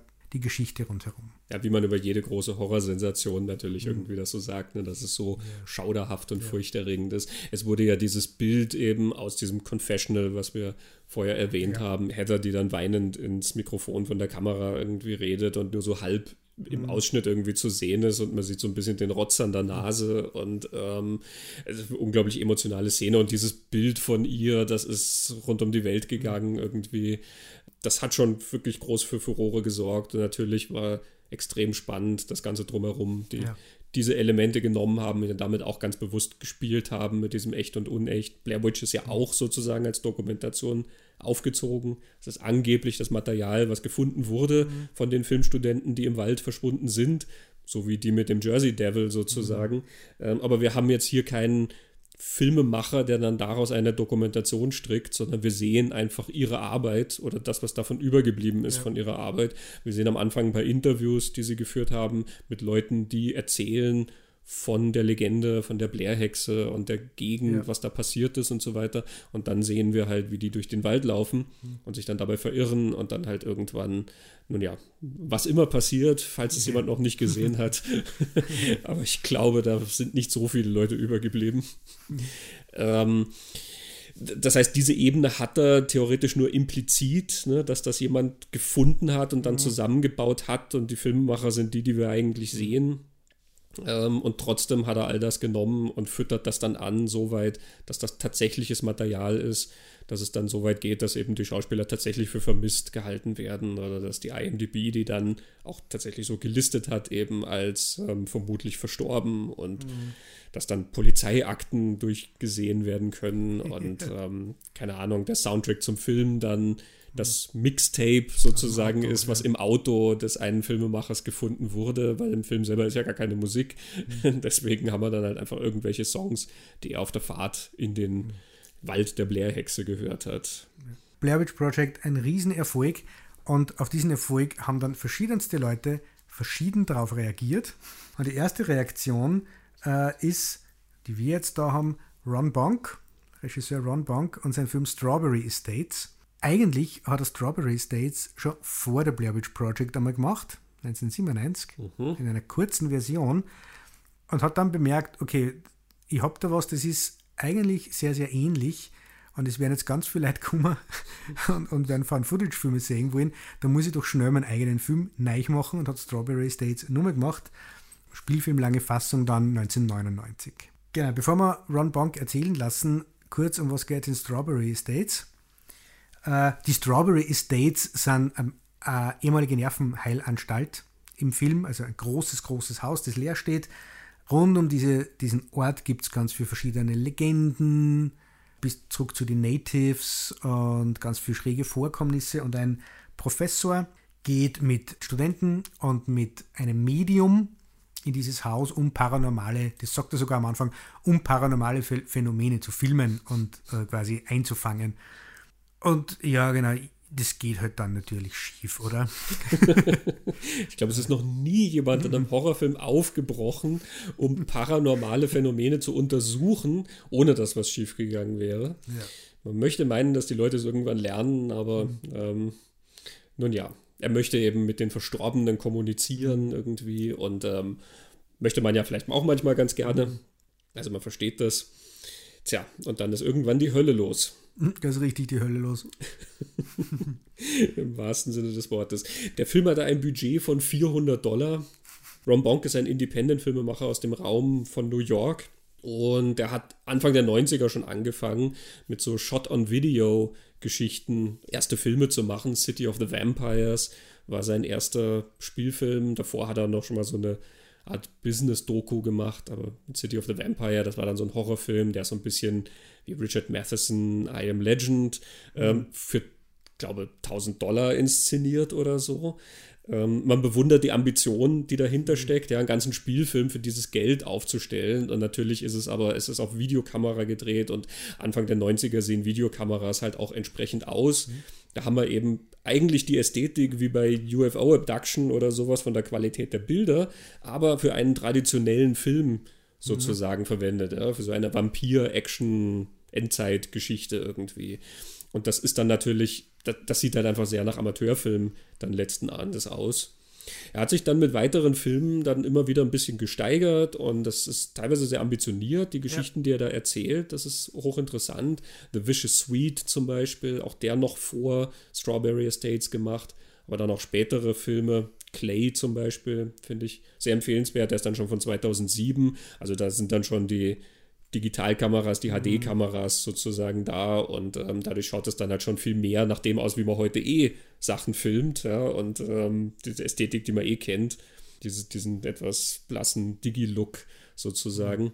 Aber auch eine sehr ambitionierte Geschichte über einen Vater und seinen Sohn und der Vater ist ganz offensichtlich ja, äh, irgendwie beeinträchtigt. Der Sohn ist zum Serienkiller geworden und ähm, es, es, es geht halt irgendwie so um ihre Beziehung und du bist nicht ganz sicher auch, ähm, wer von beiden da irgendwas gut machen will oder nicht. Es ist also wirklich so eher so ein Charakterstück dann zwischen den beiden. Sehr, sehr spannend. Äh, Bonk hat eine Firma, SRS Cinema, die sich, glaube ich, ein bisschen an Troma orientiert. Das Logo schaut ein bisschen so aus und wenn man schaut, was Bonk da alles produziert mit dieser Firma, mhm. ähm, da sind dann Filme dabei wie Amityville Bigfoot, da sind wir wieder mit dem Bigfoot. äh, House Shark, den er auch selber inszeniert hat. Es gibt einen, der heißt Puppet Shark, ja, wo der weiße Hai quasi mit Puppen nacherzählt wird, also so Muppet-Puppen. Das ist äh, sehr süß. es ist also wirklich freudigstes und buntestes Independent-Kino und manches natürlich total trashig, Amityville ja. in Space, ja, aber ähm, mhm. er hat da was aufgestellt, wo er wirklich ähm, hochproduktiv ist mhm. und eine Fanbase auch dafür hat und ähm, ja, macht das nun auch schon wirklich ja seit Jahrzehnten. Mhm. Und ein Teil davon ist eben Strawberry Estates, den er relativ früh schon gemacht hat. Und da hören wir mal, wie Strawberry Estates entstand und wie es dann eben zu der zweiten Fassung kam. Ron Bonk. And this was the first version of Strawberry Estates. And it was great, it was a fun shoot. One of the people who worked on it was recently telling me like it was still his favorite production ever. And we had all these people together in one location. And um, um, uh, we had like Deborah Sean and Tina Kraus on set. And we, you know, all these people I'd already worked with on other projects. And so when I got the final movie done and I was looking at it, um, and I decided to do the lead because you know I was running the camera, which was the first mistake. So I hated my acting, and and I thought it was kind of a comedy. I didn't think it was very scary, so I was like, this could be a real scary idea. So I'm just going to shelve this and I'll reshoot it.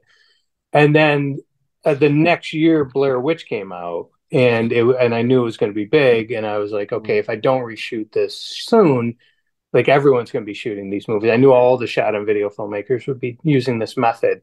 Surprisingly, not as many as I thought would do it. I thought it would just take things over. Like I saw, I think more mm. people doing like naturally born killers style horror movies um, on a, on shot on uh, on SVHS or on analog video, I should say. Then found footage. Um, it, it seemed to be more of a slow development with that. But I was like, okay, I need to go out and reshoot this I revamped the script, and I was very heavily influenced from being a distributor for a number of years at that point and getting a lot of movies in that um, uh, either were just really bad or they were bad in the sense that they um, the scope that they set for themselves didn't match their budget, and they would still mm-hmm. try to live up to the scope. So they would have stuff like um, an opening scroll scroll that would uh, you know detail like you know all these amazing apocalyptic events and and, and but it would never show them and then it would mm-hmm. just cut to or show like some guy in front of a white wall you know and his shadow would be on the back wall and he'd be badly lit and he'd be describing the events to you you know what happened. And and I'd watch the movies and be like, oh, just try to go out and show some of those events. Because then it would become very small, you know, just someone in their backyard shooting, you know, for the rest of the movie, or someone in their house, or you know, just um, um, or it even cut back to moments like that. So, and you can see that influence in the opening of Strawberry States. It started with this screen scroll, and then it cuts to a guy in front of a white wall telling a story, and then he has another guy telling a story. And and um uh, and it saved um you know all its action till the basically the one hour point you know and then after the one hour point it kicks in and it's a lot faster moving um, so it was a lot different than the first one it retains some elements like the obnoxious camera person and um, the uh, um, ego uh, inflated ego driven um, professor you know leading mm-hmm. it and the naive you know girl assistant and and the psychic you know uh, uh, uh woman who's you know becomes like the key to um, spoiler alert comes becomes the key you know for opening the door for uh, Strawberry States to open for Hell on Earth to open up, and, um, but um, but the tone was definitely different. You know, like I said, it sort of matched this tone of um, being this uh, um, uh, spoof of sorts of the and video movies, and uh, and then there was very much a sort of you know God versus science uh, theme that's debated within it. Ja, genau, wie du, wie du gesagt hast, äh, Ron Bonk hat immer wieder sehr ambitionierte Geschichten. Und Strawberry States gehört, finde ich, dazu. Das ist schon ambitioniert für, für er erzählt ja wieder so eine Haunted House Story im Endeffekt. Das mhm. ist jetzt nichts Originelles, aber die Mythologie, die er da aufsetzt, ganz am Anfang, das ist schon sehr aufwendig und sehr komplex ähm, und sehr gut durchdacht. Und dann gibt es ja dieses Gespräch über Gott und Theologie und so, das hat er ja dann auch drin, für das mhm. nimmt er sich auch Zeit. Da steckt schon sehr viel von ihm Persönliches drin. Also das ist ein künstlerischer Anspruch, den man da zumindest sieht. Mhm. Ja. So einfach und billig und in Teilen halt unbeholfen das manchmal auch gemacht ist. So ehrlich muss man ja sein. Ähm, aber auch das Ende, wie er das Ende dann macht und auch mit der, wie er das dann inszeniert mit den Schnitten. Er hat ja, wie Blair Witch zwei Kameras hat, mhm. die Bilder liefert, ist das da dann auch so. Und er kann dann zwischen die Kameras hin und her schneiden, was zu ganz, ganz coolen Effekten führt. Also das ist alles ähm, ambitionierte Geschichte eigentlich, Strawberry States. Ja, und gerade diese Gespräche eben über Theologie und Religion mhm. und so weiter, die fand ich total spannend, weil sie auch ähm, wirklich viel Raum einnehmen. Ne? Also, dass halt in einem Horrorfilm mal irgendwann jemand so einen Satz sagt über Gott oder den Teufel oder irgendwie so, das kennen wir. Ähm, aber hier wird auch wirklich das ausdebattiert irgendwie über das Böse in der Welt und wie wir dazu stehen. Und der eine sagt ja dann, nein, er ist Atheist, deswegen berührt ihn das nicht und deswegen ist er aber auch nicht gefährdet und so. Mhm. Ähm, das, das, ist schon wirklich sehr, sehr interessant. Also da mhm. hat er, das, das ähm, mag dann vielleicht manche Horrorzuschauer nicht so sehr interessieren, wenn die dann da sitzen und dann so ein bisschen länger sozusagen über Theologie debattieren. Und ich denke mir, das ist wunderbar, weil er ja mhm. ein Vehikel gefunden hat, um über diese Sachen zu reden, was du sonst im Kino ja auch gar nicht so häufig hast. Ne? Also ja. Abgesehen von irgendwelchen so christlich produzierten Streifen, die ja nicht tatsächlich debattieren über Theologie. Ähm, die predigen. genau. Aber sonst hast du das in sehr wenigen Filmen, die sich halt wirklich irgendwie mal mit einer Glaubensfrage auseinandersetzen. Und das halt auf einem Level, wo auch irgendwie interessante Gedanken und Anstöße und so drin sind. Das ähm, habe ich sehr bewundert eigentlich, mhm. diese Teile. Mhm. Aber es sind ja zwei Leute, die da sitzen und reden miteinander. und Ron Bonk erklärt uns, dass das Teil des Konzepts war, um das authentisch wirken zu lassen. Ron Bonk. I mean, I think one was doing this sort of first hour of nothing happening, you know, and it, and that was you know like sort of a tie into like some shows that were on TV and like the Al Capone's Vault thing where you'd watch the show mm-hmm. and ultimately nothing would happen. And that was more common, you know, than like something actually happening, you know, these ghost stories or Bigfoot shows. And I forget exactly what was on at the time, or, you know, maybe even more movies or even just, you know, following the folklore, the legends of, you know, these different monsters and constantly having them be dead ends and never prove proven real you know so th- so having that first hour where nothing really happens i thought was a way to make it more realistic you know like okay you know even the you know the camera person you know the uh, is you know he's talking pretty much right around the one hour mark and he's like there's nothing happening here this is just boring yeah.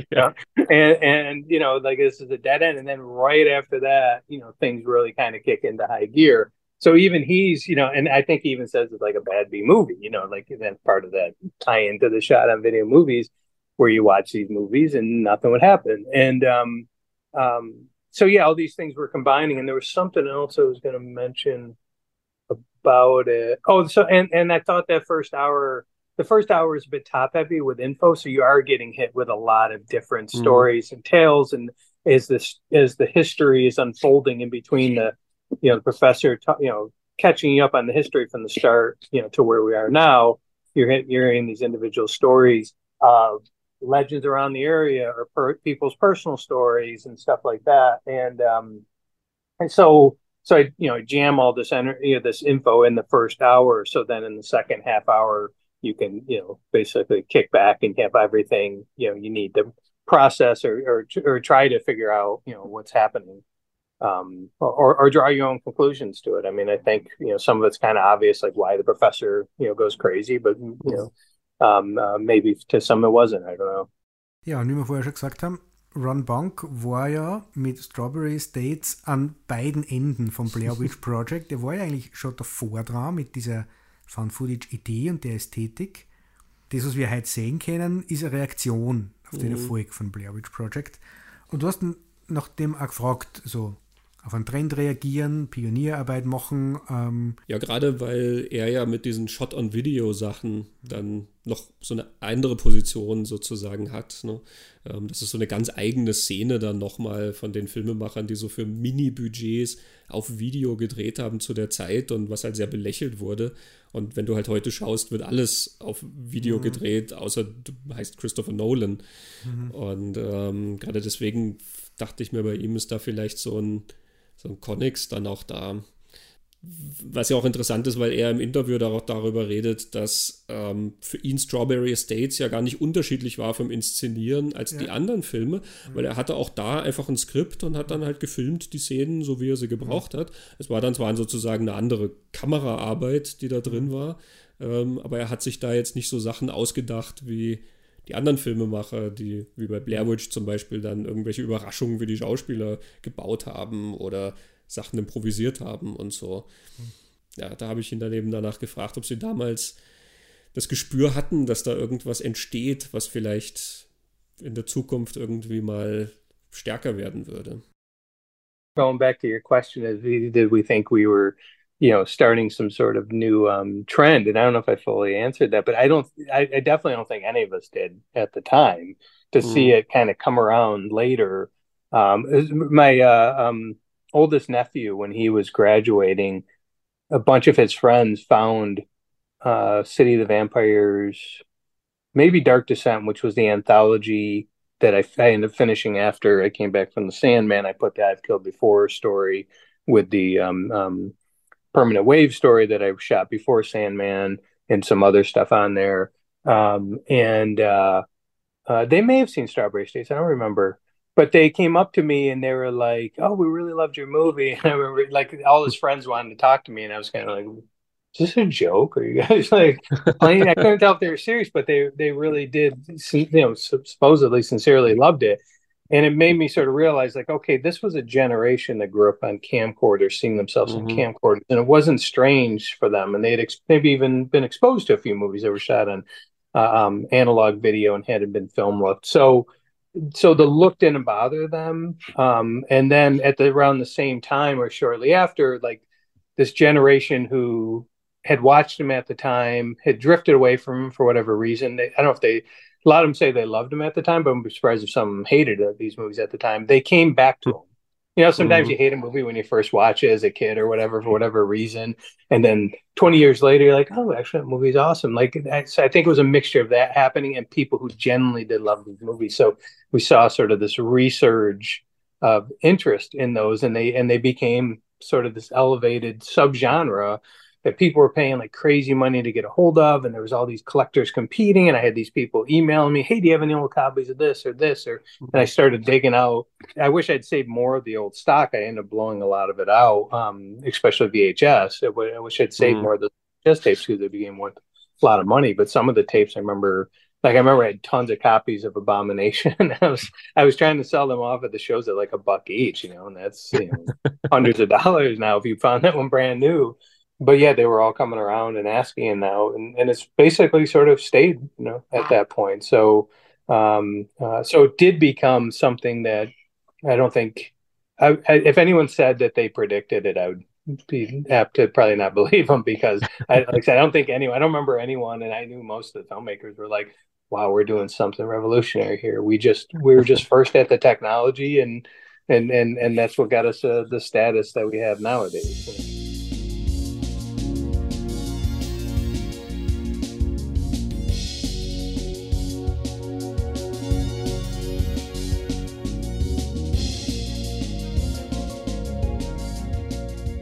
Ja, Ron Bonk meinte, er hat erwartet, dass es mehr Leute wären, die auf Blair Witch reagiert haben. ähm, aber es waren schon ein paar, die das gemacht haben. Und wir haben noch einen schönen Film aus dieser Zeit mit dem Titel The St. Francisville Experiment, eine Produktion von Charles Band, die im April 2000 dann Premiere hatte. Regisseur war Ted Nicolao. Ted Nicolao ist äh, vielleicht der bekannteste Filmemacher in der Runde, die wir hier haben der hat tatsächlich noch angefangen als Assistent beim Texas Chainsaw Massacre von Toby Hooper. Bei dem Texas Chainsaw Massacre. Ja, der auch schon sehr authentisch war, finde ich. der auf ganz andere Weise, ja, irgendwie mit ähm, Echtheit und Schmutz arbeitet, wenn man so will.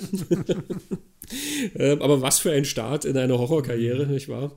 Er hat dann ganz viel mit Charles Band gearbeitet, er hat als Editor auch gearbeitet, zum Beispiel Trancers ähm, hat er gemacht, auch andere Sachen für Charles Band, hat aber dann auch oft Regie geführt für ihn. Und am bekanntesten ist er für die Reihe Subspecies, von der es mittlerweile sechs Filme gibt. Also es gibt fünf offizielle Teile. Neuer ist jetzt gerade erst rausgekommen und dann gibt es noch einen, so eine Art Spin-off. So eine Vampirreihe, die wirklich wunderbar altmodisch gehalten ist und an ganz fantastischen Locations in Osteuropa, Rumänien und so gedreht wurde. Also die sind rein optisch, visuell schon fantastisch. Es sind natürlich immer, weil es Charles Band Produktionen sind, relativ kleinbudgetierte Sachen, aber stimmungsmäßig und ähm, erzählerisch wunderbare, wunderbare Geschichten. Das ist nicht umsonst eine Kultreihe geworden, Subspecies. Mhm. Hat auch ganz viele andere Sachen gemacht. Er hat zum Beispiel auch Kinderfilme gemacht. Zum Beispiel einen Film, der ganz süß ist, Dragon World. Ähm, da hat Dave Allen, der Animator, hat dann da den Drachen animiert und das ist halt wirklich so eine Geschichte von einem Kind und seine Freundschaft zu einem großen Drachen mhm. eben. Und die ist einfach total herzig. Also du merkst halt, dass er sehr viele verschiedene Erzählmodi kann und aber so ein gewisses Staunen im Blick dann irgendwie hat. Ja? Egal, ob er jetzt da auf diese jahrhundertealte Vampirtradition schaut oder ob er eben auf so einen süßen, lieben Drachen schaut und ähm, er zieht dich in diese Geschichten rein und sie sind sehr liebevoll gemacht, auch auf den kleinen Mitteln, die er hat. Er ist eben der Regisseur von St. Francisville Experiment dann auch geworden. Mhm. Wie es dazu kam, hören wir gleich. Vielleicht erst einmal, was passiert denn in St. Francisville Experiment? Es ist wieder eine Haunted House Geschichte. also eine die St. Francisville Plantage, ehemalige Plantage in den amerikanischen Südstaaten, soll ähm, untersucht werden nach paranormalen Phänomenen. Am Anfang wird ein Team zusammengestellt und vorgestellt, kriegt eine Einschulung von einem Geisterjäger, der die ganzen Technikgeräte da äh, erklärt und vorstellt. Dann gibt es noch ähm, einen Crashkurs in der Mythologie. Geht es um die Delphine LeLaurie, über die werde ich dann nachher auch später noch was erzählen, wer das war, aber Bezug auf eine echte Geschichte, ähm, die vielleicht in diesem Haus gelebt hat und was Gott was gemacht hat. Und dann geht diese Gruppe junger Menschen mit Kamera und Tonequipment in dieses Haus und sollen äh, eine Nacht lang dort die paranormalen Phänomene möglichst aufzeichnen. Und wie das so ist bei Geistergeschichten, und du hast es schon mal gesagt, die Geister müssen sie ein bisschen warm spuken, da ist am Anfang nichts, dann ist wenig, dann kracht es einmal und am Ende ist da richtig die Hölle los. und es besteht kein Zweifel daran, dass da Geister sind in diesem Haus, glaube ich, am Ende. Und, ohne da jetzt, glaube ich, mega zu spoilern, was da jetzt alles passiert, aber es ist einer der wenigen Horrorfilme, die kommen alle dort wieder raus. Sie sind zwar, ja, psychisch beeinträchtigt am Ende, also es geht ihnen ja nicht mehr so gut so, äh, aber sie überleben das. Ja, also kann man jetzt überlegen, ob das ein gescheitertes Experiment ist oder ein gelungenes Experiment, ne? weil sie haben ja relativ zweifelsfrei was gefunden, ja. aber werden nie wieder in dieses Haus gehen. Ja, Ted Nicolau erzählt uns jetzt mal, wie er zu dem Film gekommen ist, der doch eine etwas ungewöhnliche Inszenierungsgeschichte hat. Yeah, uh, I was working at the time for Charles Band at a company called Full Moon, and Full Moon had sort of a shaky relationship with Kushner Locke because when Charlie needed money, he would go to Kushner Locke to, to finance some of his movies. And Charlie called me into his office one day and said, Hey, I was going to go direct this uh, Night in a Haunted House movie, uh, but I can't do it. And I don't know why exactly. Maybe he discovered it there were going to be some problems or something. But he asked me to go and and oversee the shoot in this haunted house. So it sounded kind of interesting to me. Um, uh, but when I arrived in uh, Louisiana for the kind of prep for the night of shooting, uh, basically what I found was the cast uh, who had already been assembled, uh, the producer Paul Salamoff, and uh, Dana, I can't remember her last name, who was a production executive at Kushner Locke, had already started shooting the the kind of background interviews and uh, the material that would kind of set up the the ghost story in a way. And uh, what they shot was actually very effective in kind of setting up the the fear that uh, that would kind of infect the audience as they watched the movie. Um, so I kind of walked into it and met everybody, and uh, went to the haunted house to kind of see what was prepared because basically it was going to be a story that was four people in a haunted house shooting with their own video cameras uh, at, with no interference from the production company and to see kind of what happens. Um, so the house was supposed to be rigged with certain kind of haunted house effects that could kind of be triggered in a way that would uh, terrify the the participants. Um, but when I got there, basically the it was basically uh, uh, not an abandoned, but a rented uh, old plantation house. And we had a little trailer in back where we were going to monitor the goings on in the house. Um, and, and when I said, okay, let's see all the ghost effects that we have prepared here, the only one that was really set up was the flying chair, which was very effective uh, in its in its own right. But that was the only thing. And so really we had to scramble to figure out how are we going to like kind of generate some scares throughout a whole night of shooting. Um, so all we could come up with were basically kind of like creating sounds and uh, wiring doors so they would kind of creak open and a, and a few things like that. So uh, I, would sort of been tricked into participating in the in the movie that was not very well uh, pre-produced. Um, so basically, we met. I met all the the actors who were going to be in the film, and Dana and Paul.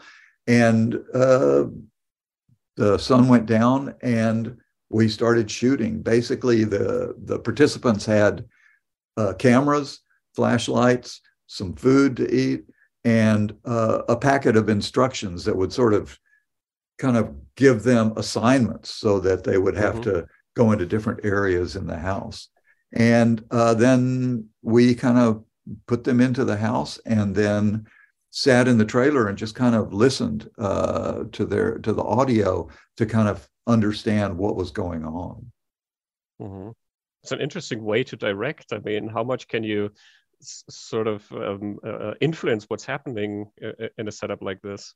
Yeah, no, it was impossible. It was impossible. Basically, we had to kind of. Uh, I think the the four actors had been kind of uh, coached a little bit on, or maybe they had talked among themselves about what kind of roles they would play. Where uh, you know Tim would be the kind of groovy filmmaker, kind of laughing everything off, and Paul would be like the the uh, kind of snarky guy, and Madison is, was kind of a psychic uh, new ager.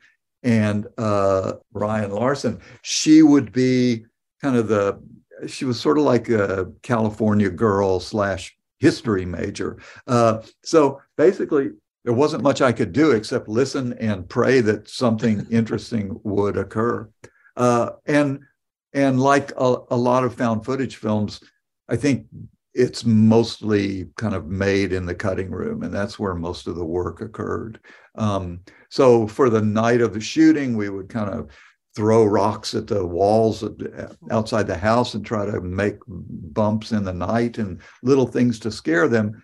But I think basically they scared themselves, just kind of uh, pumping themselves up for going up the staircase, which was kind of spooky, and going into the attic, which was really the only room of the house that really had a vibe to it that was that was kind of terrifying. I mean, it it, it was sort of so kind of uh, thoughtlessly pre-produced that uh, the house itself you know the occupants had just kind of put all their bed sheets and towels and linens and stuff in a in cabinets and so basically it was an occupied house, but just the people were off on vacation someplace.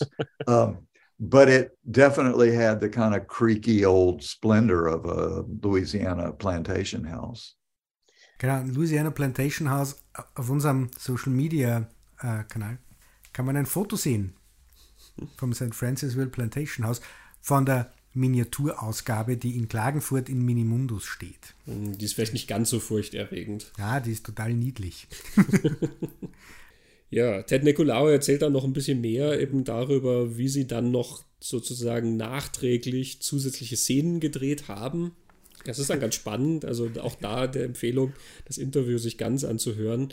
Ähm, denn das ist dann schon Puzzlearbeit, die die gemacht haben. Da kommt dann, glaube ich, auch seine Erfahrung als Cutter mit ins Spiel, dass sie dann Stellen identifizieren, wo etwas mehr passieren könnte, als das, was halt in der tatsächlichen mhm. Nacht passiert ist. Und sich dann halt so ein paar Scares ausdenken, die dazukommen. Und ich finde, wenn man sich den Film anschaut, da sind noch ein paar sehr schöne dabei. Mhm. Und so wie ich das verstanden habe, ist alles, was dort scary und bedrohlich ist, waren die Reshoots, oder? so ein bisschen, ja. Bis also, auf den Sessel der Sessel, der fliegt und halt die Schauspieler, die sich ja. irgendwie so ein bisschen hochpushen. Ja, aber ansonsten das, was passiert, also wo halt wirklich was passiert, das ist alles aus den Reshoots. Ja. Und das ist faszinierend, dass man dem Film das so sehr gar nicht ansieht oder wenn man die Geschichte nicht wüsste, ist das, das halt stimmt, eigentlich ja. ein Guss. Ne? Ja, das stimmt, ja. Wobei der, der Film, der ist, der mich am wenigsten überzeugt hat von allen, die wir da jetzt geschaut mhm. haben.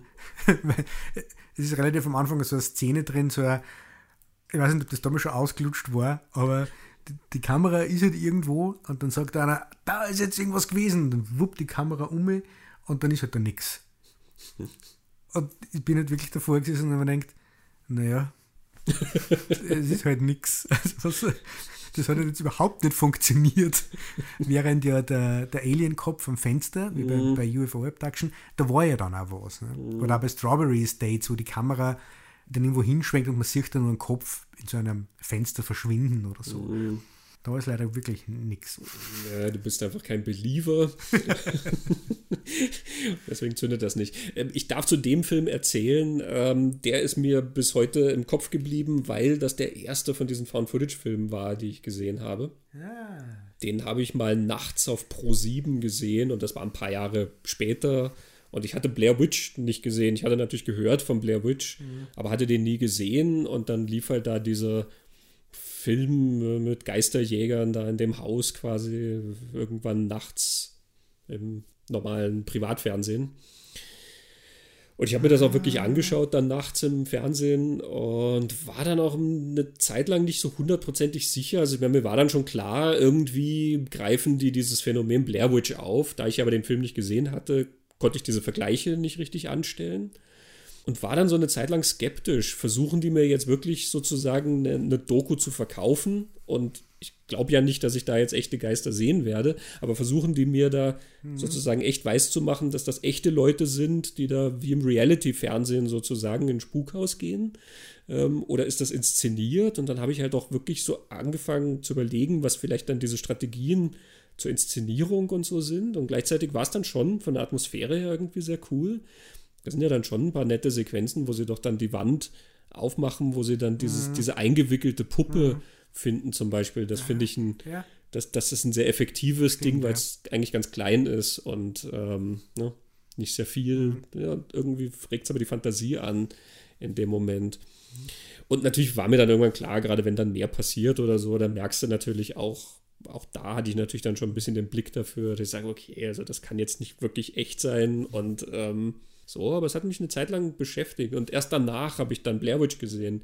Erst danach habe ich dann gesagt, ich muss mir das jetzt einmal das Vorbild sozusagen anschauen, um das auch besser einsortieren zu können. Und ähm, geblieben ist dann immer so ein bisschen diese Nacht im St. Francisville ähm, Experiment. Mhm.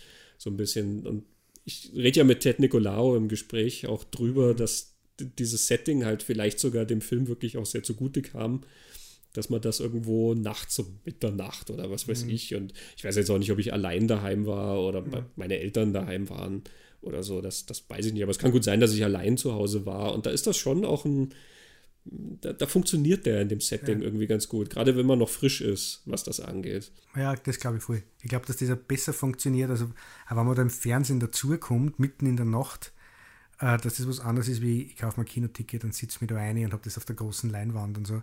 Ähm, das sind so völlig unterschiedliche Erfahrungen, glaube ich. Oder also wieder UFO Abduction, Eliotto, der uns erzählt, da geistern Tapes herum, wo einfach die Credits weggeschnitten sind. Also ich glaube, mhm. der Effekt ist halt auch. Und das haben wir jetzt über UFO Abduction ja gar nicht gesagt ganz am Anfang, aber ich glaube, 1989, wenn das wer ohne Credit sieht, mhm. glaube ich, kommt man sehr, sehr weit in dem Film, wo man sich wirklich fragt, das könnte doch echt sein. Und selbst wenn die dann das Alien dann einer tragen, hast du schon so viel Zeit damit verbracht, dass das für echt hältst, dass du über den Moment, wo du einfach siehst, diese Plastikpuppen, mhm. drüber springst. So. Ja. Also das Setting und, und, der Kontext, in dem man sich die Sachen anschaut und wie du auch sagst, was ist das Erste, das man sieht, ich glaube, mhm. dass das eine starke Rolle spielt. Das ist ein interessanter Punkt, weil ich jetzt auch gerade Reality-TV gesehen habe. Ne? Und ähm, du hattest 1989 ja sowas wie Reality-TV nicht ich habe damals dann in den 2000ern, wo ich St. Francisville Experiment gesehen habe, war ich zumindest schon vertraut mit Reality TV und habe ja da schon so meine Zweifel gehabt, wie echt das tatsächlich ist, was die dir da zeigen. Also ja klar, die laufen schon irgendwelchen Protagonisten hinterher, die jetzt in dem Sinn keine Rolle spielen, sondern sich so mehr oder weniger selber spielen und es soll alles vorgeblich echt sein und trotzdem siehst du den Dingern ja oft an, dass da irgendwas gestellt ist, dass die Situation einfach arrangiert ist für die Kamera und so weiter. Also diese Skepsis zum Beispiel war schon da. Die, die habe ich mit reingenommen in den Film, aber es war noch keine Found-Footage-Erfahrung mit da. Ne? Heute halte ich keinen Found-Footage-Film mehr annähernd für irgendwas für real oder Ding. Da geht es dann nur noch darum, ob vielleicht irgendwas von den Background-Geschichten mhm. irgendwo aufgegriffen wurde. Ne? Aber ja, 1989 sind wir in einer Zeit, glaube ich, wo du Bildern noch sehr, sehr vertraust, die du geliefert ja. kriegst. Ne? Ja, und eben, wenn du sagst, San Francisville war der erste, es ist eine recht schnelle Reaktion auf der Blair Witch Project und der Blair Witch Project hat ja auch für ganz viele Leute genauso mhm. funktioniert, die haben das glaubt. Ja, dann hören wir noch mal kurz bei Ted Nicolau rein, der ja auch wirklich sagt, auf meine Frage hin eben, in, inwieweit Blair Witch da reinspielt in diese Produktion. der darauf dann antwortet, wie sehr das letzten Endes an Blair Witch hing und was das für den Film auch bedeutet hat. I believe Blair Witch was the inspiration for mm-hmm. doing a found footage film. I think okay. that that it seems to me that would be right, you know, because Blair Witch kind of did it. I wasn't a huge fan of Blair Witch, but the performances I thought in Blair Witch were really effective. I thought it was like a little bit too much, you know, shots of the ground and leaves and and you know, uh, but it's undeniable how how successful that film was. It just uh, their their marketing, everything about it, just drew people to to it, and with drew people with the uh, expectation that something scary was was going to uh, overtake them, and it really worked. And I think um, Charles Band and Kushner Locke kind of saw that and and were trying for their own version of that. Mm-hmm. I see.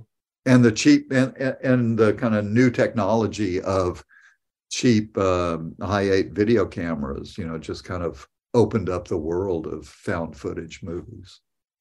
Mm-hmm. So I think it was when it came out, it was very much. I mean, obviously, Blair Witch had already come out when the St. Francisville experiment was released, and so I think it was very much compared to to Blair Witch um, at the time. And, and do you feel that was something that helped the film to get noticed? That there was another film that was sort of like Blair Witch, um, or that it was unfairly compared? I think it was. I mean, Blair Witch was uh, a an honest attempt to create something scary. Uh, in a way, St. Francisville was a little bit more of a calculated attempt to capitalize on something that was successful.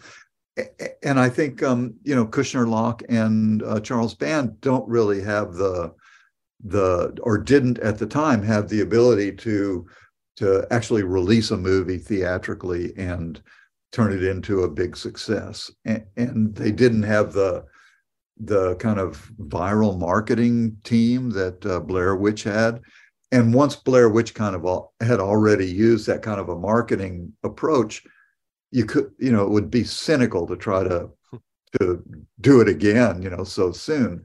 So, so I think Blair Witch had a lot of uh, strikes against it in terms of reaching an audience. And uh, Kushner Locke and Charles Band's their main business was direct to video movies. And so it became a direct to video movies. And in a way, that makes it more accessible for like slumber party uh, movie watching, you know. And and I have a feeling, and I'm not sure because I didn't really track the release of it that well, but I have a feeling that that was kind of where Blair, where uh, uh, St. Francisville got its audience was kind of in kids turning other turning their friends on to it and mm. uh, trying to scare each other like telling ghost stories in the night.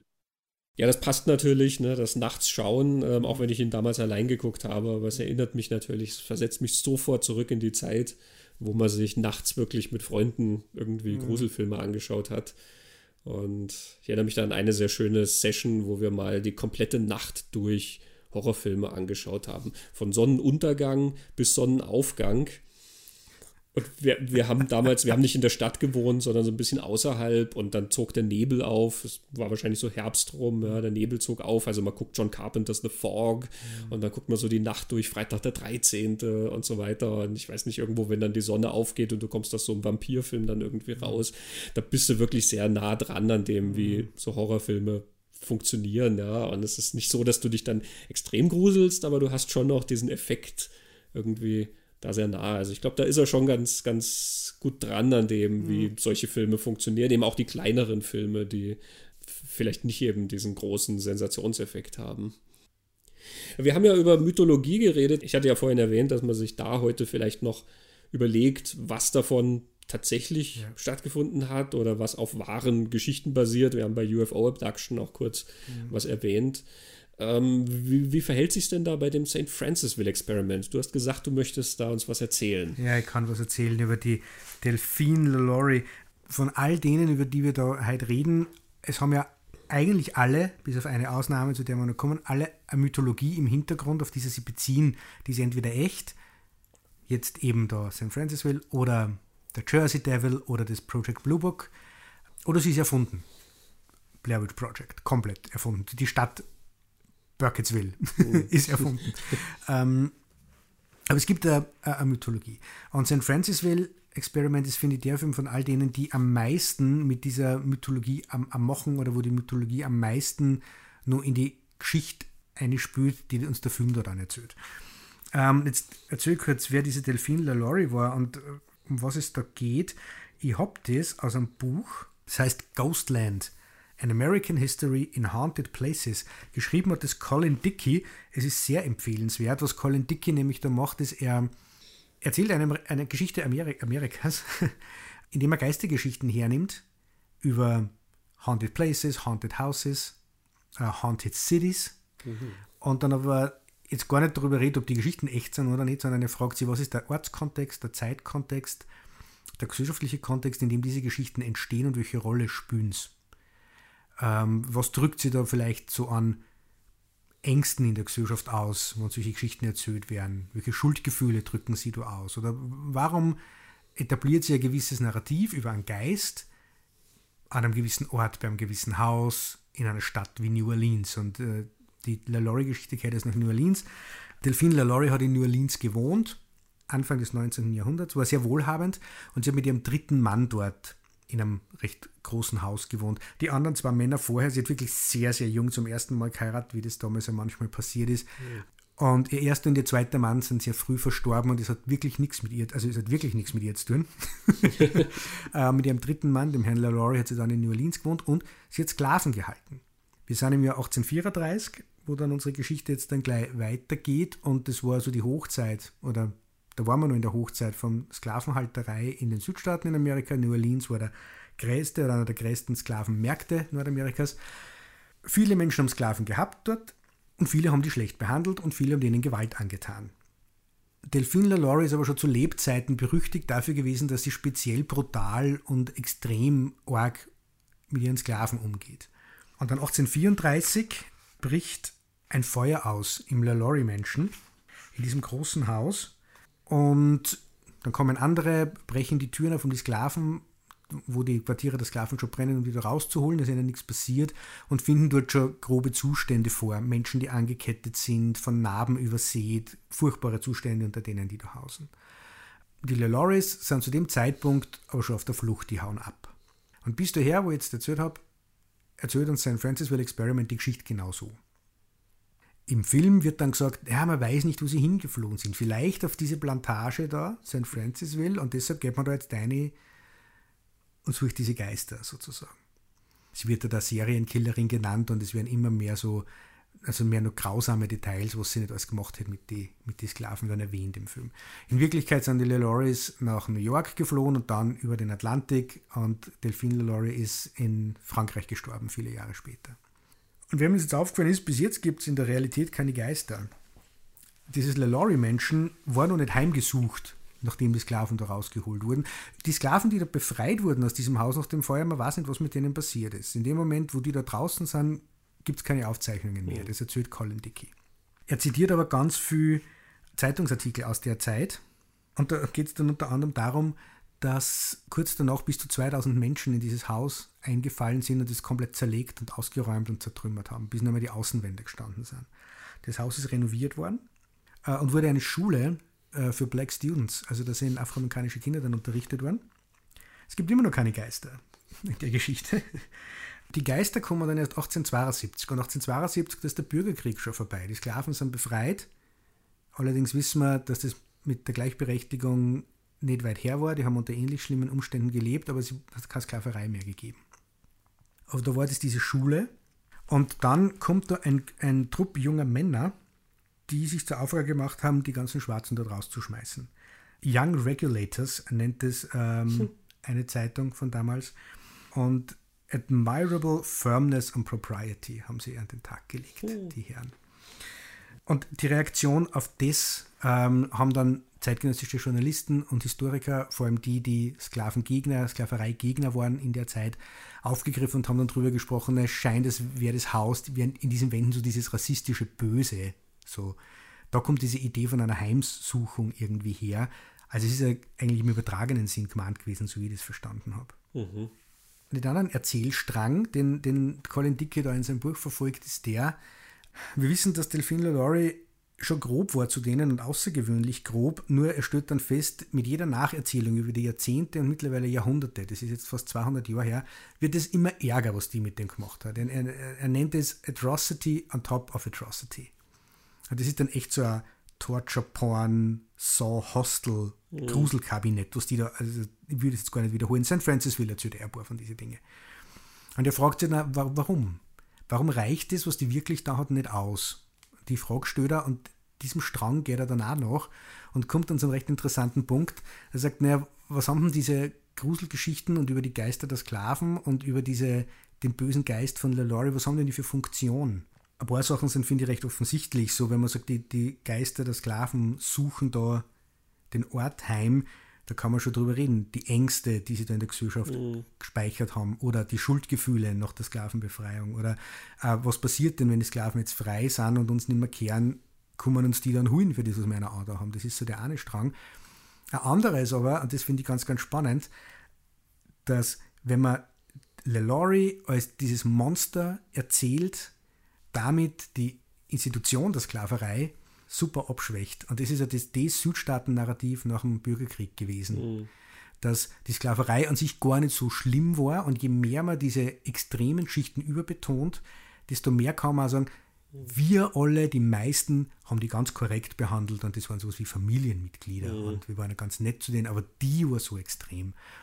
Und das ist die, die gesellschaftliche Funktion, die diese Geschichten haben. Also zu dem kommt Colin Dickey das war jetzt sehr ausführlich, weil sein Francisville Experiment am, am meisten von dieser Mythologie erzählt und diese ganze Mythologie massiv dazu beitragt und vielleicht auch zu dem, dass du damals davor gesessen bist und dir das angeschaut hast und dir schon Zeit lang gefragt hast, ist das echt, mhm. weil ja im Hintergrund eine echte Geschichte erzählt wird. Also die gibt es gibt ja wirklich. Und ich glaube, dass in fast allen Found-Footage-Filmen die Mythologie ein ganz wichtiges Element ist, das wird mhm. meistens am Anfang erzählt. Je authentischer oder glaubwürdiger die ist, desto mehr nehmen wir nur mal wahr, ah, das könnte tatsächlich echt sein, was da mhm. passiert. Und in dieser LeLaurie Sklaverei-Geschichte hat es ja bis heute was mit der Welt, in der wir leben, zu tun. Deswegen habe ich es jetzt also eben ausführlich erzählt. Ähm, das ist jetzt nicht bei jeder Mythologie so, beim Jersey Devil ist nicht oder so, aber prinzipiell hilft es, dieser Bezug auf mhm. was. Blair Witch Project haben wir gesagt, er findet was, aber du hast es ja irgendwann einmal gesagt, glaube ich, das Spannende an dieser Hexenlegende von Blair Witch ist, es sind alle Versatzstücke von jeder Hexenlegende drin, bis zu dem Punkt, wie du gesagt hast, so aufregend ist die eigentlich gar nicht. Sie hakt mhm. halt jedes Kästchen ab. Ich glaube, dass das aber Absicht ist. Mhm. Damit wird es auch glaubwürdig. Und ich glaube, ganz viele Menschen haben irgendwann checkt, Blair Witch Project ist nicht echt, aber die Blair-Hexe hat es sicher gegeben. Mhm. Naja, die Found-Footage-Sachen sind ja ein Spiel mit Authentizität, mhm. also der Vorgabe, dass etwas echt ist. Und in diesen frühen Jahren, wo wir uns da noch befinden, merkt man ja auch immer, dass diese Grenzen sehr oft verschwimmen. Ne? Leute halten das für ein tatsächliches UFO-Tape und mhm. Leute halten das, was Everlows da erzählt, irgendwie für eine tatsächliche Doku. Der Freund mhm. von Jim Seward ist irgendwie ganz entsetzt oder die Leute vom FBI wollen den, die Datenexpertin da irgendwie haben. Ähm, das spielt natürlich immer mit rein. Wie gesagt, heute fragt man sich das nicht mehr und trotzdem verankert das ja irgendwie, weil es immer noch ein Spiel damit ist. Ne? Wir tun so, als wäre es echt. Das ist die ganze Ästhetik, die so tut, als wäre es echt. Mhm. Im Gegensatz natürlich zu anderen Filmen, die zwar irgendwie sozusagen echt wie im Sinne von einem Zaubertrick oder was wirken wollen, also dass die Effekte echt aussehen oder dass die Kulissen echt aussehen oder irgendwie so, aber sie haben ja was Künstliches an sich, dadurch wie die Kamera da steht und dass es sozusagen so eine Beobachterperspektive gibt und eine Präsenz von einem nicht spezifizierten Beobachter, Kameramann, was auch immer, der ja nicht in der Szene ist und so weiter. Das ist ja alles abstrakter. Während hier sieht das halt so aus, wie wenn ich wirklich in das Haus gehe und ähm, halt filme, was da irgendwie passiert. Hm. Und deswegen glaube ich, ist das wichtig, dass diese Mythologien dann halt auch sowas aufbauen, was sich irgendwie anfühlt, als wäre es aus der Welt oder als ja. Äh, nimmt es auch tatsächlich was aus der Welt und spinnt das dann weiter.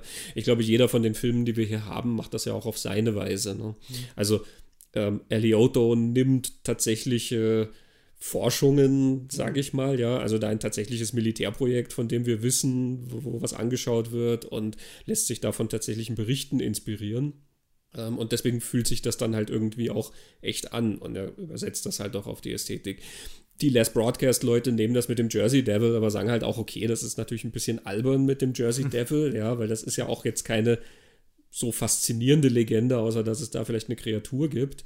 Aber ihr Film ist ja auch viel ironischer, weil sie ja viel mehr damit spielen, echt und unecht. Deswegen haben sie eine Show da drin, ähm, wo die Leute dann tatsächlich schon in der Show rumlaufen und sagen, ist das echt oder nicht, Bullshit or not. Äh, ähm, und deswegen kommen diese Bigfoot-Dinge auch immer wieder ins Spiel, die ein paar von den Filmemachern mhm. erwähnen. Ne? Ron Bonk hat den auch erwähnt.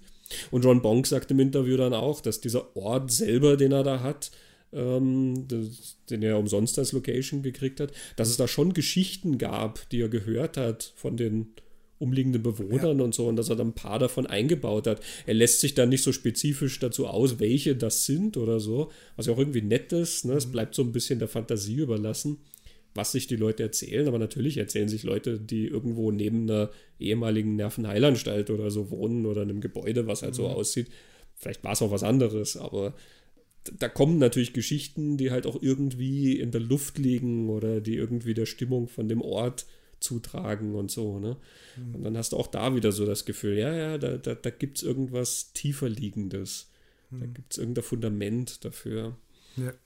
Und es jetzt nur, nur so ein Sprung weg von die einer der, der letzten Found Footage, die ich gesehen habe, das ist dieser, der letzte aus der Paranormal Activity-Reihe Next of Kin. Mhm. Und auch da ist eine Mythologie mit so einer Glaubensgemeinschaft, die so amisch ähnlich ist und irgendwo da mhm. ähm, in der Pampa lebt. Und das greift da auf so Ängste, glaube ich, zu, so auf entrückte religiöse Fundamentalisten. Was machen die, wenn die da, die da hinten, das ist ja bei Texas Chainsaw Massacre ja, also die Angst, diese entlegenen Häuser, was passiert dort, wo, wo keiner hinkommt und was machen die da und heidnische Religion und lauter solche Sachen, ähm, mhm. das sind alles so im Unbewussten, was da herumschwimmt und, und Ängste macht. Und ja, der verwendet das ja noch, der ist noch nicht so alt. Da ist Found Footage ja auch so ein bisschen eine Erforschung des Unbekannten. Mhm. Also wie Horror ja eh in so einen Bereich ja. geht, in das Dunkle, ne, da wo wir sonst nicht mhm. hingucken, letzten Endes. Und so wie ich vorher gesagt habe, dass Found Footage auch immer sehr spezifische Orte hat, ne, das Haus, den Wald und so. Es ist immer sehr ortsgebunden, was auch in vielen Horrorgeschichten der Fall ist dass die mit einer bestimmten Lokalität zusammenhängen, wo eben was passiert ist oder so. Es ist immer auch so ein Rückgriff irgendwie auf was, ähm, was da gespeichert ist oder, oder was da für Energien in der Welt existieren oder was auch immer. Mhm. Und, und ich glaube, diese Ortserkundung ist dann eben auch diese mythologische Erkundung letzten Endes. Ne? Ja, Strawberry Estates macht das mit den Native Americans, mhm. was eine ähnliche Geschichte ist wie mit der Sklaverei.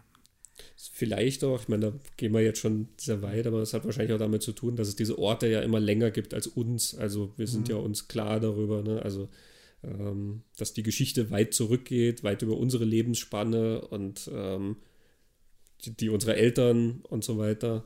Und deswegen sind solche Geschichten dann auch oft irgendwo angesiedelt. Das ist dann mhm. vor 100 Jahren oder so passiert. Da kann ich auch niemanden mehr fragen ähm, der vielleicht dabei war. Oder es gibt vielleicht noch so eine alte Frau, die das irgendwie gehört hat, wo, wo sie eine, vier war oder irgendwie so.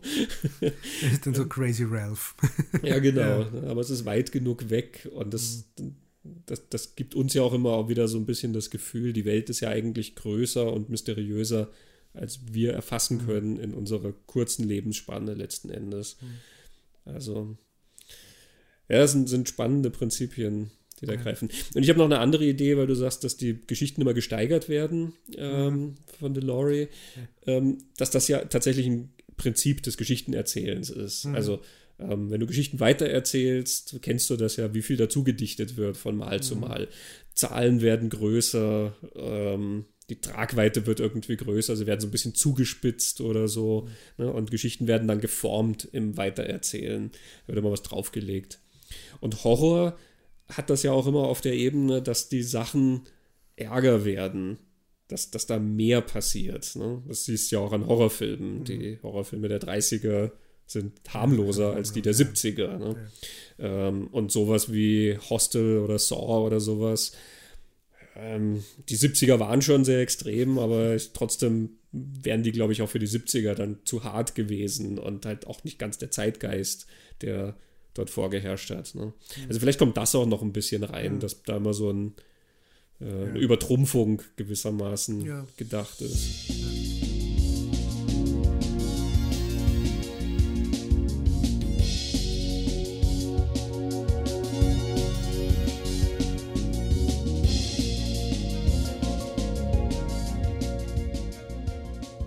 Ja, nur einen Monat nach St. Francisville Experiment mhm. kam auch schon der nächste Found-Footage-Film. Es kamen natürlich auch noch andere. Wir haben hier keinen Anspruch auf Vollständigkeit. Ja. Ähm, wenn man sich da mal in dieses Rabbit Hole begibt, mhm. da gibt es noch zig Found-Footage-Filme. Es gibt mehr, als man sich, glaube ich, in seinem Leben anschauen kann.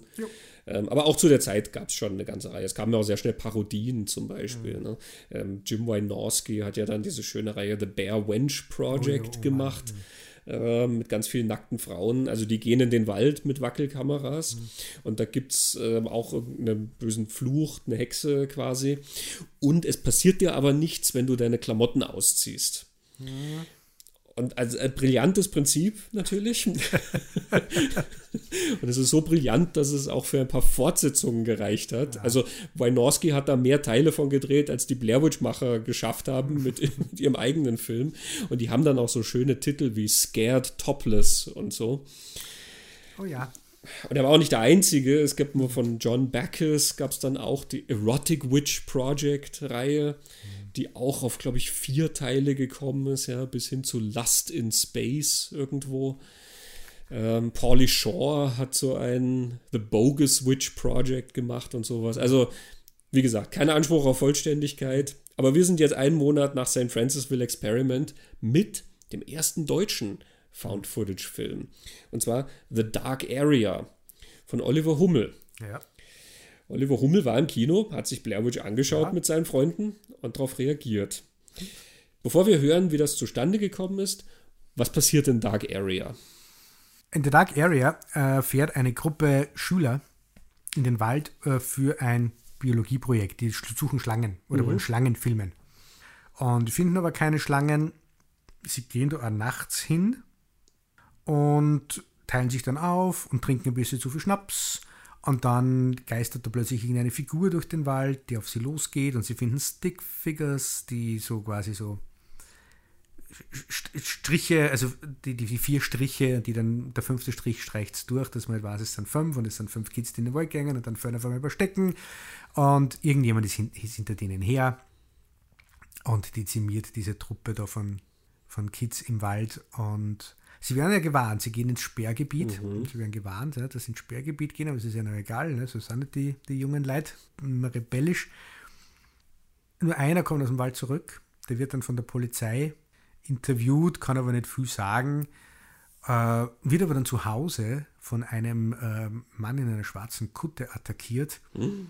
Und es endet dann damit, dass ihm, diesem einem Schüler, die Morde unterstellt werden. Genau. Also, es ist nicht komplett Found Footage, aber ein Großteil. Mhm, genau, es gibt quasi so eine Rahmenhandlung genau. eben mit dem Verhör mhm. und dann ist das Material eben von dem Schülerausflug genau. der große Found Footage Teil.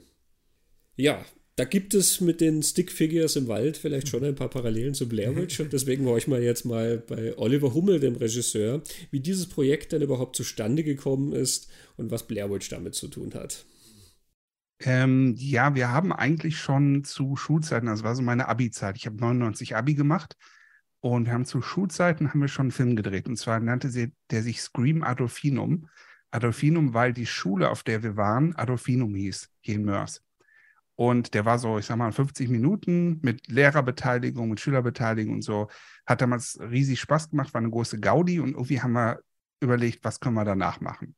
Und dann waren wir in der Tat in Blair Witch Project im Kino, waren aber zum Teil nicht so richtig angetan davon. Also so, es war so ein bisschen Unterschied mhm. oder unterschiedliche Reaktionen, sag ich mal, von den Leuten, die dabei waren.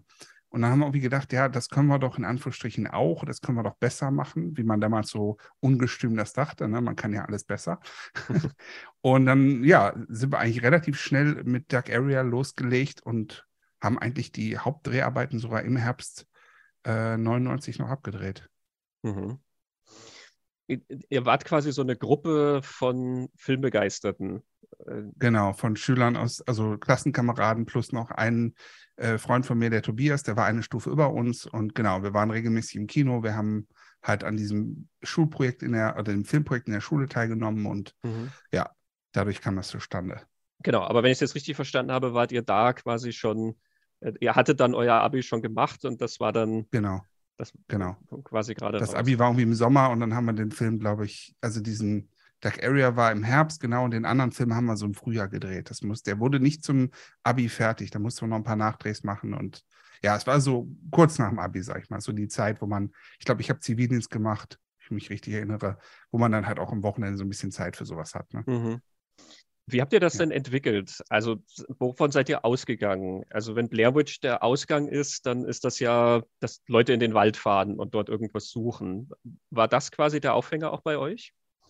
Ja, genau. Es war allerdings eher, wir fanden damals diesen, diesen übernatürlichen Touch von Blair Witch Project nicht so toll, sondern wir waren halt eigentlich alle so ein bisschen auf diesen Murder-Mystery-Dingen, also so ein, sagen wir mal, Whodunit klassisch auch, also ich persönlich und der Stefan, ähm, der auch im Film mitgespielt hat, äh, wir waren halt große Scream-Fans. Und Scream war ja so der klassische Slasher Whodunit und ähm, mhm. wir wollten das halt so ein bisschen auf die, auf diese Wild-Found-Footage-Geschichte ummünzen und ähm, haben dann halt aber auch direkt gesagt, wir machen nicht nur Found-Footage, sondern wir machen quasi auch eine Rahmenhandlung drumherum. Und das war so der Aufhänger. Im Einzelnen, wie wir das, also es wurde auch eine ganze Menge Sachen improvisiert, das weiß ich noch. Äh, das Drehbuch war nicht sehr lang. ähm, es, ich sag mal, das eine hat das andere ergeben, würde ich sagen. Also der Tobias Eben, der Hauptdarsteller, ist ja als Drehbuchautor gelistet. Genau. Aber ich glaube, ihr habt das so ein bisschen im Team alles zusammen entwickelt, oder? Genau, Tobias hat eigentlich so diese ganze Waldgeschichte ähm, entwickelt und dann haben wir Stefan und ich haben die Rahmenhandlung drumherum entwickelt. So hat sich das zusammengefügt. Also Tobias hat aber eigentlich für die, für die Waldsachen die, sag mal, Drehbücher vorbereitet. Wobei, wie gesagt, gerade im Wald haben wir viel improvisiert, viele Dialoge improvisiert, weil alles Laien, ne? Da, mhm. wenn, du anfängst mit Laien, man ist ja selber auch Laie, wenn du da anfängst, irgendwie Sachen auswendig zu lernen, das ist halt Käse. Also deswegen haben wir direkt gesagt, da müssen, das müssen wir irgendwie gucken, dass wir das, dass sich das irgendwie ergibt, äh, dass es halbwegs natürlich rüberkommt und nicht ganz so, wir sagen irgendwie, ich deck's da auf. Mhm. Das ist bei den Waldszenen so, dass, ähm, also du selber bist ja der Kameramann. Genau. Und nimmst quasi teil und ihr habt nur diese eine Kamera. Äh, genau. War das eine technische Entscheidung, weil es quasi nur eine gab? Oder, genau. Ähm, ja? ja, wir waren, also genau, wir haben damals mit einer Super 8-Kamera das gedreht und es gab halt nur die eine Kamera, die ich hatte. Sonst hatte keiner sowas. Ich habe ja keine Handys und so gedöns. Mhm. Ähm, wir hatten dann auch nur so ein billiges Videolicht vom Mediamarkt, um überhaupt ein bisschen Licht haben zu können.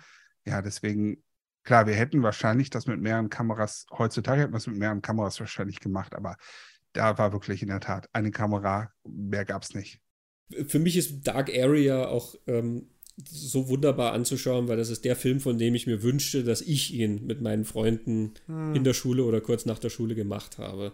Das ist genau dieser Effekt, dass man sagt, das kann ich auch. Hm. Sie haben sich Blair Witch angeschaut und gesagt, das kann ich auch. Und sie haben es gemacht.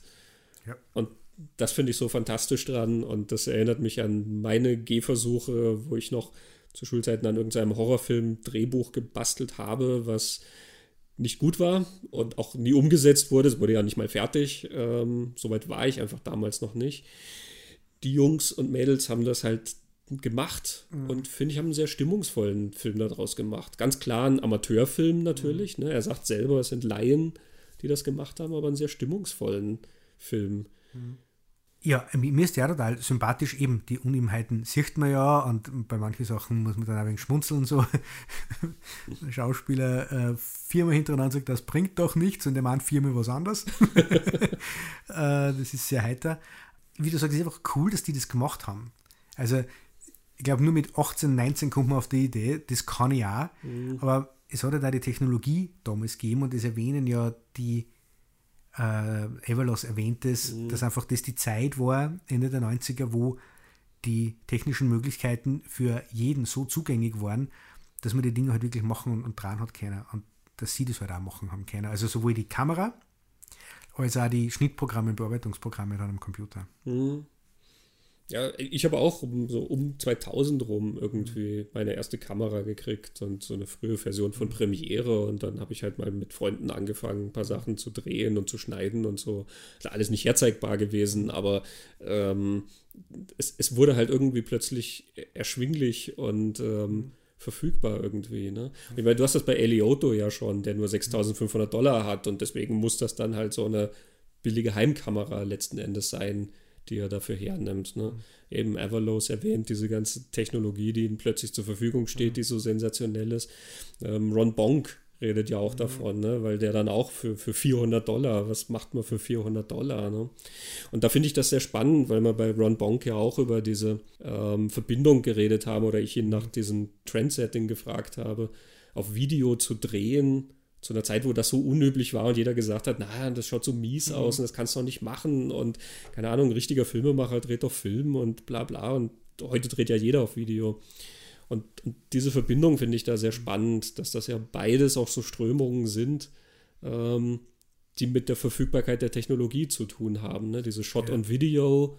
Ähm, Kiste, wo es da dann auch einige Filmemacher gab, die das probiert haben und dann halt für 500 Dollar oder was Spielfilme aufgestellt haben, die natürlich auch unglaublich billig aussehen und aber auch mit oft mit sehr viel Leidenschaft gemacht mhm. waren und sehr viel Freude und natürlich auch mit sehr viel amateurhaften Elementen dann dabei, ne? manche Schauspieler oder so ähm, und gleichzeitig ja dann mit der Lust, was zu erzählen und auch dieser Freude, wir können jetzt Filme machen, mhm.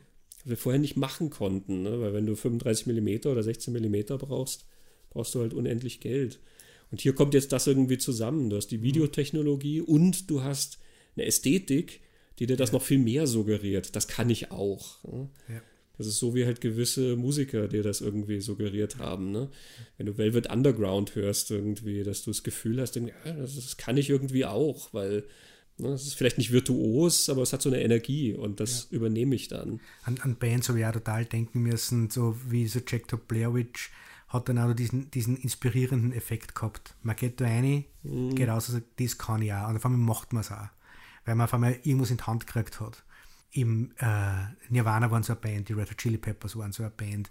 Ich glaube, dass so Anfang der, der 2000er rund um Wir sind Helden zum Beispiel, hinten noch sind ganz viel so mhm. deutschsprachige Bands gekommen, als, als hätten diese Bands da am Anfang, wo Tomte und Ketka und, und Wir sind Helden, also einer kompletten Generation ein bisschen so eine Sprache geben, wie man mhm. deutsche, deutsche Texte schreiben kann. Zum Beispiel, ja genau, das kommt dann Ende der 90er irgendwie so zusammen, dass das aber für viel Leute machbar ist. Und äh, gleichzeitig aber musst du dann als Publikum dazu haben, aber eben dadurch, dass es für viel machbar ist, hat man die Ästhetik auch schon gesehen gehabt und ist das gewohnt, kommt mhm. man vor. Und es wirkt dann immer so schräg. Mhm nur zehn Jahre vorher, was uns Eliotto erzählte, threw their car keys at me. Ja, genau. Genau, da ist das noch irgendwie so ein No-Go und der eine Film, der das dann halt plötzlich popularisiert hat, bedeutet dann einfach, wir sind jetzt vertraut mit dieser Art, ja. Geschichten zu erzählen. Ne? Ja. Und dadurch werden halt dann alle Sachen auch so ein bisschen als dazugehörig wahrgenommen. Ne? Oder ja, das ist halt nur ein weiterer Film wie bei mhm. Blair Witch Project und so.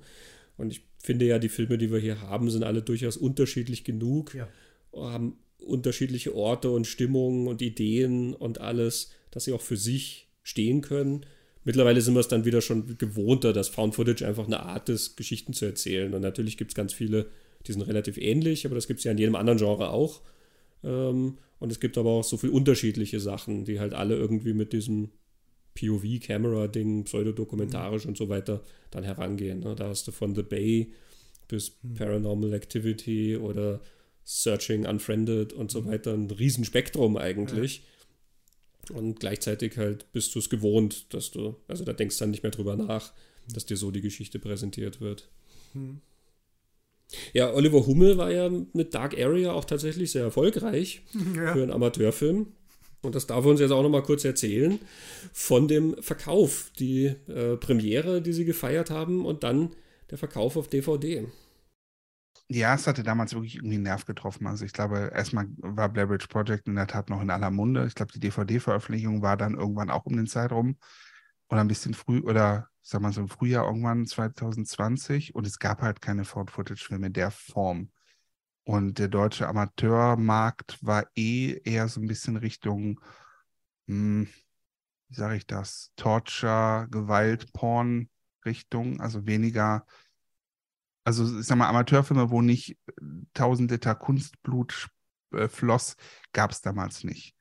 Und irgendwie, ja, hat es wohl funktioniert. Und er hat sich ja auch wirklich über die Zeit erstaunlich gut verkauft. Also wir haben aufgehört zu zählen, aber ich sag mal, es müssen irgendwas um die 20.000 DVDs in, in allem mindestens gewesen sein. Wow. Das ist so unsere Schätzung gewesen damals. Ja. Wie wow. gesagt, mit den übelsten Verrissen, aber auch mit einigen äh, Leuten, die es, irgendein Drehbuchautor schrieb uns mal, der hatte den Film ähm, unter K wie Kult stehen. Das, das fanden wir sehr nett. Wie viel hast du das mitverfolgt mit den, mit den Kritiken und den Rückmeldungen? Auch eigentlich fast alles. Hm. Also wir haben ähm, also von Amazon-Rezensionen über äh, E-Mails, die uns direkt erreichten, mh, über irgendwelche Foren. Äh, irgendjemand hatte sich die Mühe gemacht und über, ich glaube, 20 DIN A4 Seiten den ganzen Film ich will nicht sagen zer zu zerreißen, es war, es war nicht positiv, aber er hatte wirklich den Film komplett auseinandergenommen. ähm, was, warum der so schlecht ist oder in seinen Augen so schlecht war, hat sich aber richtig Mühe gemacht. Und daraufhin haben wir den einfach angeschrieben und gesagt, hör mal, äh, unglaublich, was für eine Arbeit du dir hier mit unserem Film gemacht hast. Und dann haben wir ein paar Mal hin und her geschrieben und der war ganz erstaunt, dass wir uns darauf melden. Und äh, ja, ich sag mal, anfänglich natürlich, man war irgendwie, man war natürlich euphorisch begeistert mit, mit der eigenen Arbeit, aber wir haben natürlich irgendwann auch gemerkt, ja, es ist jetzt nicht äh, der, der tollste Film aller Zeiten, der uns da gelungen ist. Und dann haben wir irgendwann auch gesagt, ja, okay, wenn die Leute es äh, scheiße finden, ist es halt so. Wenn die Leute es abfeiern, weil es trashig ist, ist es auch okay. Und ähm, solange es nicht irgendwie in so einer äh, Niedermach-Zerreißrichtung geht, dann sind wir mit den Kritiken auch eigentlich gut klargekommen. Weil man kann es ja schlecht finden. Ist ja vollkommen okay. Wenn es jetzt nicht wie persönlich wird, dann, äh, das waren wenig Kritiken, die so wirklich unter der Gürtellinie waren. Ich glaube, dieses Schicksal teilt er mit ganz vielen anderen von diesen Filmen, weil wenn du dir zu St. Francisville im Internet die Rezensionen anschaust, schreiben da auch ganz viele Leute, dass das überhaupt ja. nicht geht und unmöglich ist. Und mein, von Eliotto haben wir es selber gehört. Mhm. Der wird halt jetzt mehr als Klassiker wahrgenommen mhm. und gefeiert und trotzdem sagen dir bei Found-Footage-Filmen sowieso ganz viele Leute, dass das langweilig ist. Mhm. Bei Strawberry Estates schreiben ganz viele Leute, ja, dass das unglaublich fad und zart ja. ist und nichts passiert. Und ähm, das, das zieht sich durch eigentlich. Ne? Mhm. Also das ist nicht auf Dark Area spezifisch irgendwie ja. beschränkt. Es scheint wirklich so zu sein, das ist eine Ästhetik, die man mag oder nicht mag. Und wenn man es nicht mag, mhm. kann man mit dem ganzen Haufen nichts anfangen. Ähm, ja, es ist aber Spezielles. Wir hatten vorhin über Mythologie geredet, ganz lange natürlich über die von St. Francisville Experiment. Und witzig ist ja hier, die gehen im Blair Witch Project und finden die Mythologie eigentlich langweilig. Und deswegen machen sie was sehr Handfestes. Ne? Die mhm. Studenten oder die Schüler gehen da in den Wald, um Schlangen zu suchen. Das ist schon ja. so alltäglich irgendwie, dass es auch schon sehr sympathisch ist irgendwie nach dem ganzen Trara. Es ist ja fast, sie entscheiden sich als Mythologie eine Nicht-Mythologie zu haben. Ne? Eine sozusagen, so wie halt tatsächlich Schüler vielleicht ihren Alltag filmen würden. Ja, wobei sie hätten sie leicht von mir nicht haben können. ja, weil es Warst du da im Sperrgebiet schon mal? Ja, es war nicht Sperrgebiet, es war ein Feriencamp natürlich. äh, Im Wald. In, Im Wald in Obertraun. Und da gab es die Hackerman-Legende. Das war tatsächlich ein Mann, der mit der Axt äh, durch den Wald geht und da Bock, Bock gegen die Bäume und andere Lebewesen haut, die er so, so trifft. Oh. Äh, die ist dort erzählt worden, dass die dort in diesem Wald, dass da ein Hackerman gibt. Ich muss aber ehrlich sagen, ich habe meine Zweifel, wie authentisch diese Legende ist und ob das nicht so eine Feriencamp-Legende ist, die einfach nur diese zwei Wochen jedes Jahr wieder erzählt worden ist oder so. Ähm, ich erinnere mich an unsere Folge über urbane Legenden mh. und den Ebersberger Forst. Also ja. vielleicht treiben sich in sehr vielen Wäldern solche Gestalten herum. Ja. Warum macht der Hackerman, was er macht? Weil er gefährlich ist. Ach, drum, ja. Ja. Gut. Eigentlich eine sehr reflektierte Arbeit dann von seiner Seite ja, ja. aus. Ja, ja, ja. Deshalb glaube ich auch, dass es nicht besonders authentisch ist, sondern nur zum Kinderschrecken gedacht war. ähm, was ich jetzt tatsächlich äh, spannend finde bei The Dark Area, sie fahren ja mit der Mythologie ab, aber trotzdem stöhnen die ja ein ziemlich interessantes Geheimnis auf die Viers, weil ich habe jetzt nicht so recht erfahren, was genau die Typen dort antreibt, auf diese Kids loszugehen und am Ende hast du ja dann die geballte Wand, die stehen wirklich aufgereiht, wie, wie eine Wand da, die Erwachsenen aus diesem kleinen Ort, die stecken alle unter einer Decken und tauchen diesen Jugendlichen ein, die, die framen den, dass er so der, der Schuldige ist. Und ich habe einen anderen Effekt gehabt, wo die in den Wald gingen und dann kommt die Dämmerung, dann treffen sie diesen Mann, der einer vom Sperrgebiet erzählt.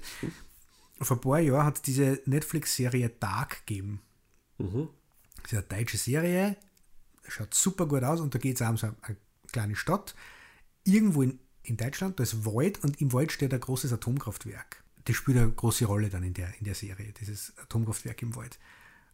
Und ich habe mir jetzt bei Dark Area gedacht, ja, Sperrgebiet, da wird irgendwas versteckt. Vielleicht ist da irgendwas ein Atomkraftwerk, die, die verstecken dort was und, und die Erwachsenen verstecken da irgendwas. Und deswegen halten die Erwachsenen jetzt zusammen, damit die Kids da ihr nicht irgendein Geheimnis der Stadt aufdecken. Und es ist ja da so, äh, die Jugendlichen haben gegen das System und gegen dieses Erwachsenensystem, die die Macht haben in dieser Stadt, einfach keine Chance. Die treten dann geschlossen auf und entweder bringen sie die alle um oder schirmen denen halt sogar einen Mord in die Schuhe. Und da habe ich mich dann sogar gefragt, naja, ob das nicht eigentlich, und ich glaube, Oliver Hummel haut sich jetzt recht ab, wenn ich das sage. Aber das ist doch, glaube ich, so ein jugendliches Erleben, oder? Also, ich sage das jetzt schon mit ein bisschen an Augenzwinkern, aber ich finde es nicht ganz deppert. Ähm, dieses, gegen die Erwachsenen hast du halt keine Chance. Du bist so an diesem, an dieser Kanten, dir die Welt zu erobern, aber gerade nur hast keine Chance. Wenn die alle zusammenhalten gegen die, dann hast du Pech. Also das habe ich spannend gefunden bei dem Film, der ja die, nie kaschiert, was seine Inspiration ist und wie, wie wir schon gesagt haben, er borgt ganz viel von, von Blair Witch, die Geräusche im Wald, die Schreie im Wald, die ganze Ästhetik, der Look, die Stickfigures, also da ist ja ganz, ganz viel da. Die Karte, die ständig verloren geht, sie sagen ständig die Karten, aber durch die, die, die, diese paar Elemente baut er dann doch ein ganz spannendes Geheimnis, wo ich mir dann auch gefragt habe, was, was ist da? Also es war da nur mehr als, oder da ist nur mehr in dieser Geschichte drin, als uns gesagt wird. Tja, Herr Hummel. Wir warten auf die Fortsetzung. Genau. Dark Area 2. Genau, du hast mir das ja geschrieben nach dem Anschauen, eben schon so im kurzen Text geteasert, eben diesen Gedanken. Und ich äh, fand ihn auch ganz amüsant und äh, finde auch, dass er nicht so ganz absurd ist eben. ähm, zumal der Film ja sowas Authentisches hat, eben, dass du merkst, das haben junge Leute gemacht, die sich halt so quasi, die, die wollen halt jetzt mitspielen in Ja. der Filmwelt irgendwie. Ne? Also da ist das als Thema dann schon irgendwie ein bisschen auch greifbar und ähm, gleichzeitig halt natürlich mit einem gewissen Spaß irgendwie dabei, ne? weil es ja dann Bilder sind aus verschiedenen Filmen oder verschiedenen ähm, Ideen, die halt irgendwie so herumschwirren. Ne? Also genau, im Gespräch mh, erzählt uns Oliver ja dann auch noch ein bisschen darüber, wie gewisse Sachen dann entstanden sind. Ne? Da kannte dann jemand den Polizisten, der halt dann mal das Blaulicht angeworfen hat und solche Sachen. Also genau, das Gespräch veröffentlichen wir dann auch noch separat. Da geht es dann auch noch um den anderen Film vom Oliver, State of Emergency, den zweiten, den er dann gemacht hat mit seinen Freunden, oder eigentlich den dritten. Er erwähnt ja diesen Film, den er schon zu Schulzeiten noch gemacht hat. Und State of Emergency ist auch ein sehr, sehr spannender Shot-on-Video-Film, der dann leider nicht mehr erfolgreich war, aber der eine ganz fantastische Location hat, ähm, einen ausrangierten Bunker, wo dann die deutsche Führungsriege ähm, hinverfrachtet worden wäre im Falle eines Atomkriegs irgendwie in den 80ern. Ähm, total trister Bau, der wirklich die Frage aufkommen lässt, wie man in diesen Räumlichkeiten dann Monate verbringen möchte, ohne völlig durchzuknallen. Aber das nutzt er dann auch für eine sehr schöne, ja, so Mystery, Horror, Slasher-Geschichte. Sehr ambitioniert auf jeden Fall. Kann ich auch sehr empfehlen und passt ein bisschen zu Ron Bonk. Leider ist es dann der letzte Film vom Oliver gewesen, aber wer weiß. Im Gespräch gehen wir darauf eben jetzt noch ein bisschen ein.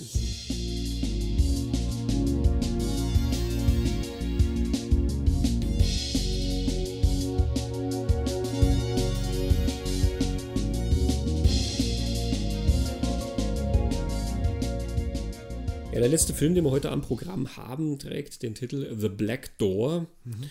Es ist auch kein sehr bekannter Film. Ich glaube, er ist auch nie hier in unsere Breiten gerade gekommen. Er ist dann im Oktober 2001 herausgekommen. Das heißt, da sind wir dann eigentlich schon am Ende dieser ersten Found-Footage-Welle.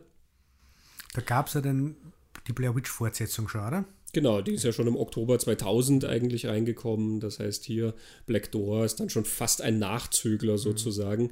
Oder wenn man so will, dann halt auch schon wieder ein, ein früher Film, weil dann ja die richtige Found-Footage-Welle dann sowieso ein paar Jahre später erst mhm. wieder so richtig boomt. Ne? Kann man so oder so letzten Endes sehen.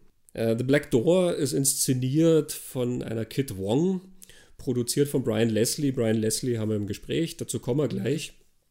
Was passiert denn überhaupt im The Black Door? Der Black Door beginnt gleich mit, mit so einer POV-Kamera, die geht in ein Krankenhaus. Da ist ja dann gleich das drauf, was finde ich bei The Black Door ganz, ganz wichtig ist. Du hast so ein Atmen am Soundtrack, so ein angestrengtes und so ein tiefen, hm, brummenden, schwelenden Ton, der ganz viel zur Atmosphäre von diesem Film beiträgt. Das ist oh. gleich von Anfang an da.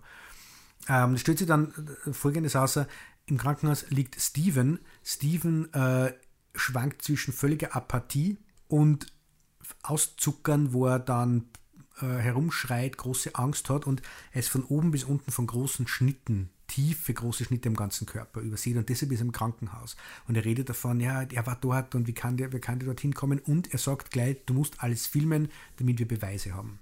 So fängt es an. Und dann ist The Black Door sehr dokumentarisch gefilmt, also die Kamera steht, es werden Interviews gemacht mit dem Arzt von Steven, mit den Eltern von Steven und vor allem mit der Freundin und es kristallisiert sich also, diese Freundin wollte auch, dass diese, dieser Kameramann kommt, das alles mitfilmt, um herauszukriegen, was ist denn mit ihrem Freund, mit Steven passiert.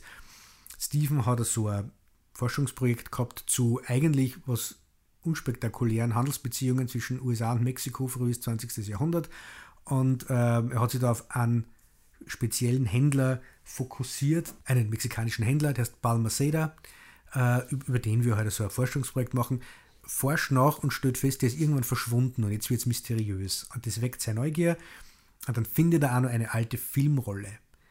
Auf dieser Filmrolle ist Balmaceda drauf, aus den 1930er Jahren, bei so einem okkulten Ritual mit anderen Männern, bei dem Balmaceda offenbar verstirbt. Und das ist jetzt das Unheil, in das Stephen da hineinrutscht.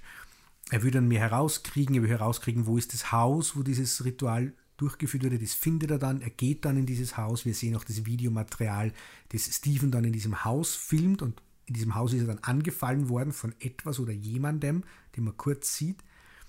Und dann landet er im Krankenhaus. Es taucht dann auch noch als unglaublich vertrauenswürdiger Priester auf. Der ist eher so Fire and Brimstone, der orientiert sich im Alten Testament, der ist sehr aggressiv und misstrauisch, kann aber gegen diese Macht, um die es da geht, auch nicht viel tun. Und es endet tragisch und gruselig. Jetzt sage ich es mal ja so. Es sei vielleicht auch noch erwähnt, dass das Krankenhaus vielleicht nicht das Beste ist, in dem Steven liegt, weil die ganzen Schnittwunden, die er am Körper hat, nämlich alle nicht verbunden sind, sondern ähm, sehr ja. deutlich sichtbar. Ja, das stimmt, aber, sie müssen, aber er ist zugedeckt und sie müssen ja gefilmt werden. Also ich hätte durch, durchaus zur Mullbinde gegriffen. Genau. Es aber geht dann Steven ja zunehmend schlechter an. Also während man halt erfährt, was so passiert ist im Hintergrund, ist man immer wieder im Krankenhaus mhm. und, und sieht, dass es Steven ja nicht besser, sondern eher schlechter geht. Der behandelnde Arzt dürfte eher nicht aufgepasst haben auf der Uni, weil der redet immer davon, dass nichts Schlimmes passieren kann und leider. ja, das ist so ein Horrorfilmsatz. Ne? Brian Leslie, unser Produzent, der hat das zusammen mit seinem Produktionspartner Lucas Lowe äh, aufgestellt, beziehungsweise Lucas Lowe hat ihn an Bord geholt. Und Lucas Lowe ist interessant, weil Lucas Lowe äh, kommt eigentlich aus Hongkong, der hat bei den Shaw Brothers als Action-Choreograf gearbeitet und der ist dann in Amerika bekannt geworden mit Martial Arts-Filmen, die wir kennen in dieser Karate-Tiger-Reihe, die ja nur bei uns eine Reihe ist, nämlich Karate Tiger 3, Blood Brothers, Karate Tiger 5, King of the Kickboxers, König der Kickboxer und dann der letzte äh, American Shaolin. Die hat Lucas Lowe inszeniert. Und der hat sich dann als Produzent eben mit diesem Leslie zusammengetan und hat The Black Door eben produziert. Und da gibt es eine sehr interessante Verbindung zwischen unserem Brian Leslie, mit dem wir geredet haben, und unserem Film The Black Door und Blair Witch Project. Und das hängt sich auf an einem Projekt, an dem sie vorher noch gearbeitet haben, Lucas Lowe und Brian Leslie. Da hat Lucas Lowe dann Regie geführt, Leslie hat das mit ihm entwickelt und hat das geschrieben. Das hätte so eine Anthologieserie werden sollen. Legends of the Bushwalker hätte das gehießen. Das wurde dann umbenannt in Diaries of Darkness. Da haben sie auch einen Pilotfilm inszeniert, dann da dazu. Und da gibt es eben einen ganz interessanten Connex. Und das erzählt uns Brian Leslie vielleicht lieber selber. Um, in 1999, there's a lot of things people don't know about um, about Legends of the Bushwalker. It seems like a very irrelevant type film, but actually, what it was is Neil Fredericks was our cinematographer, and at the time when we were shooting in the Angeles Forest, um, uh, Neil was uh, Lucas brought him in to basically hold the camera and do camera work with him as the as the director. Um, and what ended up happening, we were in the Angeles Forest. It was during the the uh, rainy season there, and we had a lot of rain. So, um, but during that period of time, first couple of days, Neil was shooting, um, and Lucas, being a, a a real stickler for camera work because he's done so many action films, he can actually run full out um, uh, on his shoulder, doing a shoulder uh, shoot, and it, it, looks just like uh, a steady cam. So he didn't like the way um, Neil was doing that. So he decided he was going to pick up the camera from that point on. So we, what we ended up doing was we, I said to, you know, to Neil, I said, well, we're going to go in a different direction with this. Uh, Lucas wants to run the camera himself because he feels your camera movement's a little bit shaky. Um, and he says, well, that's fine. I was actually going to go afterwards and shoot with some friends of mine. And so we gave him a couple hundred or a couple thousand dollars to to do that to kind of go to his project was a little supposed to be a student project of some sort. And later on it wasn't until a year and a little bit later i had uh, known i had been in my office in los angeles and i noticed this theater um, that there's this long line and i went down and was talking to people and they said this is this film that is being shown in there and it's making people sick because of the shaky camera movement. And i said i said oh really? And i had no idea what what he was talking, you know, what they were talking about. I thought this was kind of a, a very different concept. I'd never even heard of that before. And uh, it wasn't until about almost a year later, uh, Lucas and I were watching. Um, we were watching uh, on TV, and it turns out to be it was the Blair Witch Project, and that's and that's ultimately what made the Blair Witch Project very appealing in the beginning. Was the the the kind of very shaky kind of camera movement that was, you know, in the forest running this sort of thing. And uh, um, Lucas said, "You see." I, I, he says, "There you go," and I says, "Yeah, but that's what's making it a hit." so that was the kind of the the, uh, uh, the, the little thing that we we never saw after that. And then uh, Lucas liked the smooth camera, but it turned out that, as you know, the Blair Witch Project did what it did. Ja, Neil Fredericks, der leider mittlerweile schon verstorben ist, der Kameramann vom Blair Witch Project, der bei einem vorigen Projekt nicht geblieben ist, weil er zu sehr gewackelt hat. Jo. sehr heiter, oder? Steven Avalos hat ja auch gesagt, das will doch keiner sehen. Ja. okay. Man merkt aus all diesen Geschichten auch immer so ein bisschen dieses alternative Universum, wo Blair Witch nicht dieser Erfolg wird. Ja. Ich meine, ja. da kommen natürlich ganz viele Filme hinten raus, auch alle nicht mehr, weil ja. ja keiner ins Kino geht und sich so inspiriert fühlt oder glaubt, das macht sehr viel Geld. Ähm, und wo Blair Witch Project halt auch einfach irgendwie so ein komischer Film ist, wo halt einfach so unglaublich viel mit der Kamera rumgewackelt wird. Und das wäre halt heute auch so einer, den du wirklich, wirklich ausgraben müsstest. Ja. Wo, wo man dann vielleicht so sagt, du, da gibt es einen, der ist so abgefahren und das schaut so aus, das glaubst du überhaupt nicht, das schaut nicht mal aus wie ein Film hm. und so. Und dann so, ach, voll interessant und so, richtiger Experimentalfilm und alles, aber Hätte alle diesen ja. Schwanz da dran nicht gehabt. Ne? Ja, jetzt, was du sagst, denke ich mal gerade von all denen, über die wir da halt reden, aber so das Gefühl, das Blair Witch Project, der wirklich am wüdesten wackelt, also der, das mhm. an, auf die Spitze treibt von allen, die wir da haben. Ähm, und das ist halt dann echt der, der am erfolgreichsten war. aber sonst ist ja der Black Door eigentlich so, also abgesehen davon, dass ich ihn sehr cool finde, der ist sehr mhm. stimmungsvoll und unheimlich und also ich glaube, die, die, Musik und der Soundtrack spielen da schon sehr für mich, die sehr bedrückende, drängende Stimmung da. Das ist schon nicht, nicht ohne. Aber was ich spannend finde, ist, dass es so eine, Synthese ist von ganz vielen Elementen, mhm. die da vorkommen sind. Ähm, und dass er dieses Found Footage und wie gefundenes Material ausschauen kann, aber auch wie echtes, authentisches Material ausschauen kann, ähm, auf verschiedene Orten drin hat. Also du hast eben das Dokumentarische, das wir schon woanders auch gehabt haben, das jetzt da quasi dokumentieren sie, was mit, mit Steven im Krankenhaus passiert, mit den Interviews. Du hast diesen alten 8 mm oder was oh. das mhm. ist, Film aus die 30er Jahre, der dieses Ritualfilm, der wirklich ausschaut, das sind glaube ich 15 Minuten im Film, oh. wie damals stumm auch, auch ziemlich creepy, muss oh. ich mhm. sagen, sehr effektvoll. Und dann hast diese Passage, Steven ist in dem Haus und entdeckt dort das Pentagramm am Boden und so, was dann wieder so ausschaut wie Blair Witch in einem Haus oder eben die, die Wackelkamera-Ästhetik, die man eh kennt. Mhm. Also der, der kombiniert das dann alles und, und erzählt uns auch Mythologie wieder mhm. rund um diesen, dieses Ritual und diesen Mann. Wieder was aus ferner Vergangenheit genau. irgendwie. Ja, ja, plump gesagt, 2001 war das Genre eigentlich durch, mit dem, was er erzählen kann, vermeintlich. Ja, also das, das finde ich eben an The Black Door so, so faszinierend, mhm. diese verschiedenen Varianten und eben, dass er dann doch recht schnell mal wieder weggeht von dem Blair Witch macht vor, wie, wie Found Footage ausschauen soll, was er St. Mhm. Francisville Experiment gleich mal komplett kopiert, was äh, The Dark Area kopiert. Und dann kommt eben der, der nur, der es nur teilweise nimmt und sich wieder Gedanken macht und sagt, na, wenn wir echtes Material machen wollen, das kann ja anders ausschauen. Was ist denn da interessant? Und wir mhm. konnten das Authentizitätselement nur anders auch eine. Das finde mhm. ich, find ich dann auch recht lässig. Genau, wieder das Dokumentarische auch verstärkt, mhm. denn das haben sie ja eigentlich irgendwie alle ähm, zu einem gewissen Grad. Ne? Dark Area wahrscheinlich am wenigsten, der ist dann noch am narrativsten mit dieser Rahmenhandlung.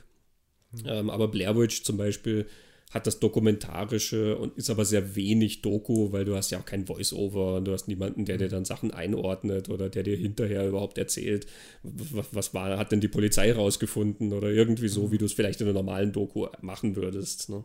Und Black Door macht das wieder sehr viel stärker, dass du dokumentarisch diese ganzen ja. Elemente arrangierst und macht es aber halt anders als Last Broadcast, der sehr viel ironischer da dran geht und viel mehr mit dem spielt, eben, dass wir, ja, wir bauen da jetzt was zusammen, was vielleicht echt ist und vielleicht nicht. Und ähm, zwinkern da so ein bisschen und spielen uns selber da drin und mhm. kommentieren halt dann so auf verschiedenen Ebenen.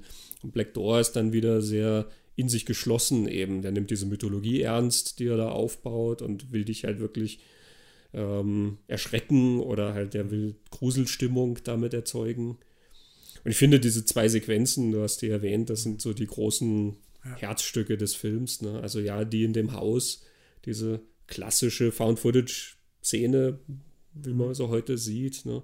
Ich finde, die ist toll gemacht, ja. weil Pfui. das Timing ist so grandios ah, ja. in der Sequenz. Daran merkt man, dass sie funktioniert, weil sie es lange, lange herauszögern und du kommst irgendwann auch zu einem Punkt, wo du dann glaubst, ja, jetzt passiert dann auch gar nichts mehr.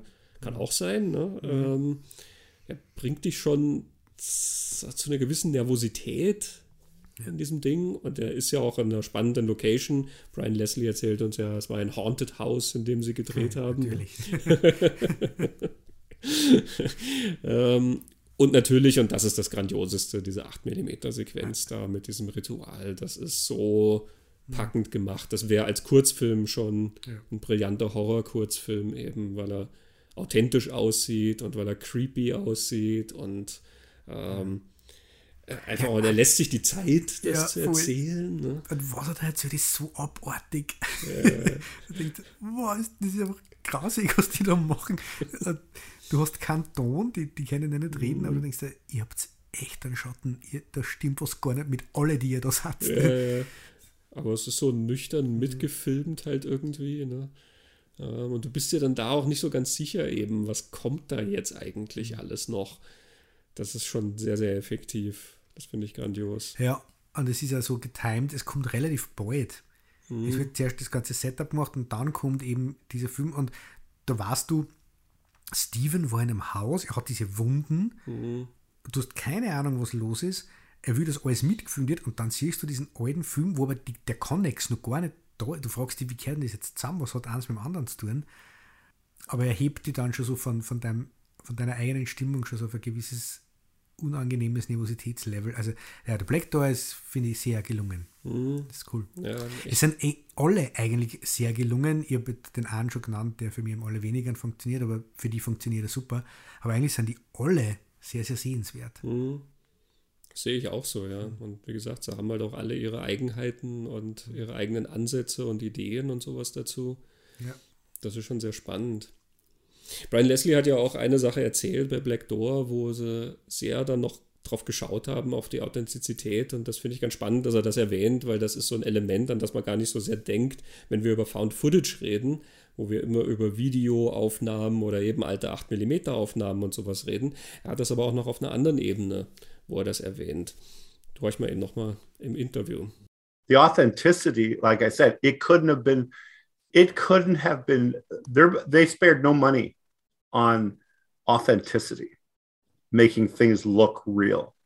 So that was where the focus of the film was. Mm-hmm. this had to look almost like you couldn't like any any naysayers would sit there and question their own selves. They'd say well maybe this is real you know? Mm-hmm. um, because it was that it was that detailed. Everything down to the writing uh, of documents, um, reproducing documents, um, bringing in experts that had a writing style of the 20s or 30s.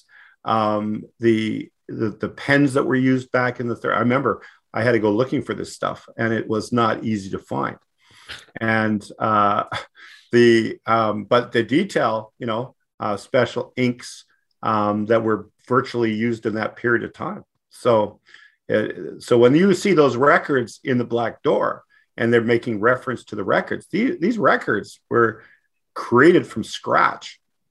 They were not just put in front of you saying, "Oh, here's some records," and uh, that's the end of it. No, no, they were written by experts to actually recreate that. Wow. The paper, the paper was even um, weathered in, in a process to make it look back then. Yeah, they they spared no expense on that film at that point.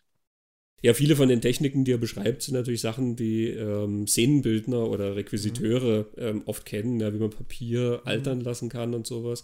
Aber das finde ich einen, einen, total interessanten Aspekt, denn der geht ja oft unter. Das sind ja auch gefundene Dokumente. Es mhm. ist auch Found Footage, ja, dass du da alte Akten äh, hast und alte Fotografien, die du siehst mhm. und sowas. Ja. Das ist auch ein dokumentarischer Teil, der erstellt wird.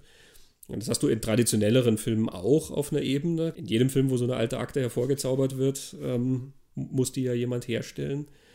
Aber hier in unserem Ansatz, dass ja Sachen sozusagen für echt verkauft werden und ja auch so gefälscht werden in einer gewissen Weise, ähm, da, da finde ich das einen interessanten Punkt, dass man ähm, mhm. diese Ebene in den Filmen ja letzten Endes auch hat. Ne? Du hast bei Last Broadcast ja auch die Zeitungsartikel zum Beispiel erwähnt. Da hat halt Black Door wieder sein Fokus eher drauf, um seine Geschichte so zu erzählen, eben mhm. weil es diese Unterlagen von diesem Forschungsprojekt gibt und es geht eigentlich um so Handel, Wirtschaftsdinge, die dieser Mann da irgendwie offenbar betrieben hat und so. Und da hat der Fokus in der Geschichte mehr drauf, dass das auch authentisch sein muss als halt von den Waldgängern und Schlangen suchen. Weisheit der Wildnis hat der mit, oder? das stimmt, ja. Und sie hat ihm nichts geholfen. Mhm. Die Wildnis spielt bei Black Door auch noch auf eine ganz nette Weise eine Rolle. Vielleicht eine schöne Geschichte zum Abschluss unserer Found-Footage-Betrachtung. Sie ist nicht im Film gelandet, aber es ist eine herrliche Anekdote vom Dreh. Brian Leslie als Produzent musste ein Haus hüten, was als Location gedient hat. Und er war quasi als erster dann schon da und hat von dort aus auch operiert. Und äh, nun ja, hatte dort auch eine sehr interessante Begegnung. Nicht der dritten Art, aber durchaus einer einschüchternden Art. Was erzählt uns da Brian Leslie noch? Now, the interesting thing about that particular uh, that set was it had an other house that people lived in, and they were building this cabin. It was, I think, ten thousand square feet, huge thing. And just by chance, they also had a tiger, and the tiger had its own cage and was a huge cage. It was like it was from the um, it was from the um, Calgary Zoo, I believe. It, they raised it as a baby, but now it's a 700 pound um, uh, what do they call it? Uh, uh, not a Bengal tiger, but a uh, oh um, Siberian tiger, mm-hmm. and two buffalo, and uh, and the buffalo would just roamed on the on the property, but the tiger had its own huge cage, and this tiger was you know it was declawed, but nobody told me when I was babysitting the house because I was waiting for the crews to get back, and I had to babysit the house that this tiger actually had a dog door and it came into the house. so I'm sitting there watching TV, waiting for the crew to get back. And just kind of my, that was kind of my semi office. And this tiger comes in into the, the same tiger that they inter, that they showed me. Here's how you feed him. You put live chickens in, and he can only eat live chickens. And he goes up in the tree and he dives at them like there's a tree in his cage. Like how big the cage is. And now I see this tiger coming into the living room, and I'm going, what? so I'm, I'm thinking to myself, you know what? This is not good. and you know how when cats purr, they go, you know, mm. you know, this thing growls. And so you don't know if it's I didn't know that when I first saw it come in. And I'm the only one in this in this living room watch I just watching TV waiting for people. And this thing walks in and it starts walking towards me and I go what am I going to do? I can't go anywhere. And and so this thing walks right up to me and it puts its head. I had my feet up on this uh, hassock thing, and it puts its head on on my my legs, like it wants to be pet. And I'm thinking, do I pet this thing? What is it doing? I have no idea. So I I put the uh, I kind of just ignored it for a little bit, and then I figured I started kind of I couldn't help because it was so it was so furry. I just wanted to see exactly what a tiger's head felt like. And if it was going to eat me, he's going to eat me. But I'm too late at this point anyway. So I I take my hand and I kind of put it and and my head goes all the way up to um, right up to my wrist. That's how uh, thick his fur was not on his head. And I so I start and he starts kind of purring, like growling purring. That's what they do, right? And he liked it, right? So so then he lays down on the floor next to me, and we watch TV, him and I together, for about an hour and a half, two hours. And I realized he has a dog door. Nobody told me that the dog, the thing came into the into the uh, um, into the house, but apparently they treat it like a pet, and it comes into the house. It was not. It didn't escape from the cage. It just has a dog door that goes into the cage. Ja, so viel zu The Black Door und aus unserem Gespräch mit Brian Leslie. An dieser Stelle nochmal der Hinweis zu all diesen Interviews, die wir in langer Form auch auf unserem Schwestern-Podcast Talking Pictures veröffentlicht haben. TalkingPicturespodcast.com. Dean Eliotto, Ron Bonk, Stefan Avalos, Ted Nicolau und Brian Leslie mhm. sind dort alle nachzuhören. Oliver Hummel wird hier bei uns im Lichtspielplatz mhm. noch in der Bonusfolge veröffentlicht. Und das sind alles sehr, sehr lohnenswerte Geschichten, wie man daran auch merkt eben. Es gibt auch rund um die Entstehung von Found Footage immer wieder sehr absurde und heitere Vorkommnisse. Ja. Genau, und vielleicht nur kurz, wir haben noch kurz erwähnt, die Fortsetzung von The Blair Witch Project, Blair Witch 2, war schon im Jahr 2000, den haben wir jetzt da nicht besprochen, denn er ist kein Found-Footage-Film. Hm. Er ist traditionell gedreht und fällt damit irgendwie in eine andere ähm, Geschichte, in eine andere Kategorie. Wir haben ihn nicht übersehen. Nein, aber Blair Witch ist dann vielleicht noch mal ein eigenes Thema, sollten wir uns ja. da irgendwie noch mal dran wagen. Wie schon am Anfang gesagt, Found Footage ist ein sehr, sehr großes Feld. Ja. Wir haben ja jetzt hier wirklich nur einen ganz kleinen Teil davon angeschaut. Und es gibt viele andere Bereiche, die man da noch beleuchten kann. Und wer weiß, vielleicht werden wir das auch mit dem einen oder anderen noch machen. Genau. Und was wir, glaube ich, so gar nicht gesagt haben, das Faszinierende ist ja schon auch, Ende dieser 90er hat es diese erste Welle gegeben, die wir jetzt so vor allem mit den Unbekannteren jetzt stark mhm. umrissen haben. Und dann ist eigentlich einmal Ruhe. Also es ist jetzt nicht so, dass dann permanent Found Footage Filme kommen. Also es werden schon welche da gewesen sein. Nur mhm. die große Welle, die dann eigentlich bis heute nicht mehr aufhört, die jetzt ein bisschen abebbt, aber nicht mehr aufhört, kommt dann erst viele Jahre später mit aus einem klaren Film. Paranormal Activity. Genau. Das ist der kleine Film, der ganz wenig gekostet hat mhm. und ganz viel einspielt. Und daneben ist der ganz große Film, nämlich Cloverfield, ja. der die Big Budget Variante von ja. Found Footage aus der Schmiede von J.J. Abrams genau. bietet. Und zu der Zeit rum gab es auch den spanischen Film Wreck, der Wreck, ja auch genau. ähm, sehr erfolgreich war mhm. und sehr viele Leute beängstigt hat. Und da kommt dann plötzlich der Boom von neuen Found-Footage-Geschichten. Genau. Ähm, und da ist dann wirklich quasi die Welle dann auch da. Ne? Genau. Ne? Also das ist sehr spannend. Und wir haben gesagt, es gibt auch Vorläufer, auch da kann man sich einiges anschauen. Also ich glaube nicht, dass es das letzte Mal ist, dass wir uns mhm, mit Found-Footage beschäftigen. Es ist eine sehr interessante Ästhetik und wie man hier sieht, dieses Spiel, dieses filmische Spiel auch mit ähm, Fact or Fiction, mhm. wie es in Last ja. Broadcast so schön heißt. Das ist sehr, sehr reizvoll und dockt dann doch wieder an sehr klassische Horrormotive natürlich an, ne? mit mhm. Mythologien und Rückgriff auf mhm.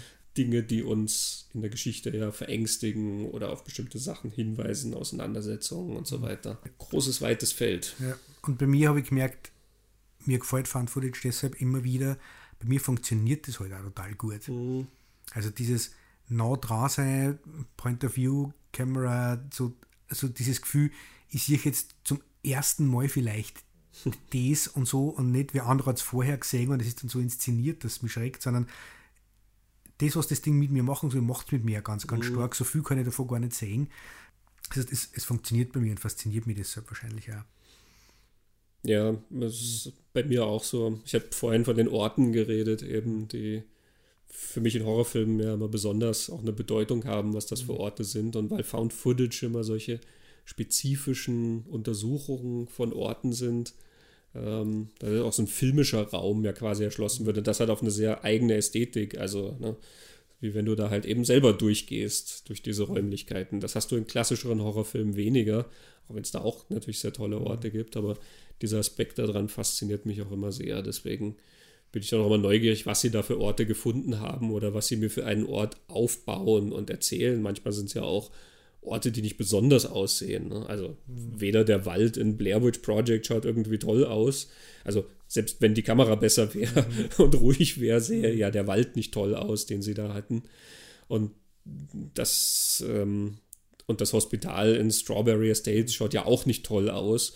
Und trotzdem erzählt es ganz mhm. viel als Ort. Ne? Es hat eine sehr bedrückende Atmosphäre und du merkst dem Ort so eine gewisse Geschichte an.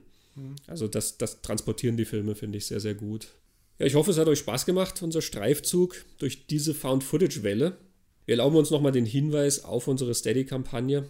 Mhm. Auf steadyhq.com-lichtspielplatz kann man uns unterstützen. Vielen Dank an alle, die das schon tun. Und eine Found-Footage-Bitte an alle, die das noch nicht tun. Mhm. Wenn wir mehr Footage finden sollen, mhm. dann würden wir uns sehr freuen, wenn ihr uns da unterstützt. Ja. Ein Hinweis noch: Unsere neue Staffel ist jetzt gestartet, eben mit dieser Folge. Mhm. Aber ich bin für die nächsten paar Wochen unterwegs. Genau. Ja. Ich bin in geheimer Mission unterwegs mhm. in Los Angeles mit meinem Film. ja. ähm, ich werde Ende November wieder kommen. Und wir werden eben als Bonus die Oliver Hummel-Folge veröffentlichen mhm. und uns dann im Dezember wieder mit großem Paket zurückmelden. Genau. Ich glaube, dem habe ich nichts hinzuzufügen, oder? Gut, in diesem Sinne, Christoph, vielen Dank für das sehr interessante gefundene Gespräch. Vielen Dank für das sehr interessante Gespräch. Ciao. Tschüss.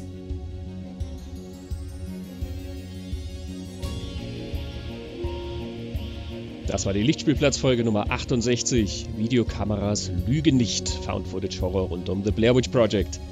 Der Lichtspielplatz-Podcast wird produziert von Christian Genzel und Christoph Schwarz. Heute mit dabei die Filmemacher Dean Eliotto, Stefan Avalos, Ron Bonk, Ted Nicolau, Oliver Hummel und Brian Leslie. Den Schnitt besorgt Christoph Schwarz. Die Musik wurde im Orchestergraben von Dominik Niesel gefunden. Der Lichtspielplatz kann auf Steady unter steadyhq.com-lichtspielplatz unterstützt werden.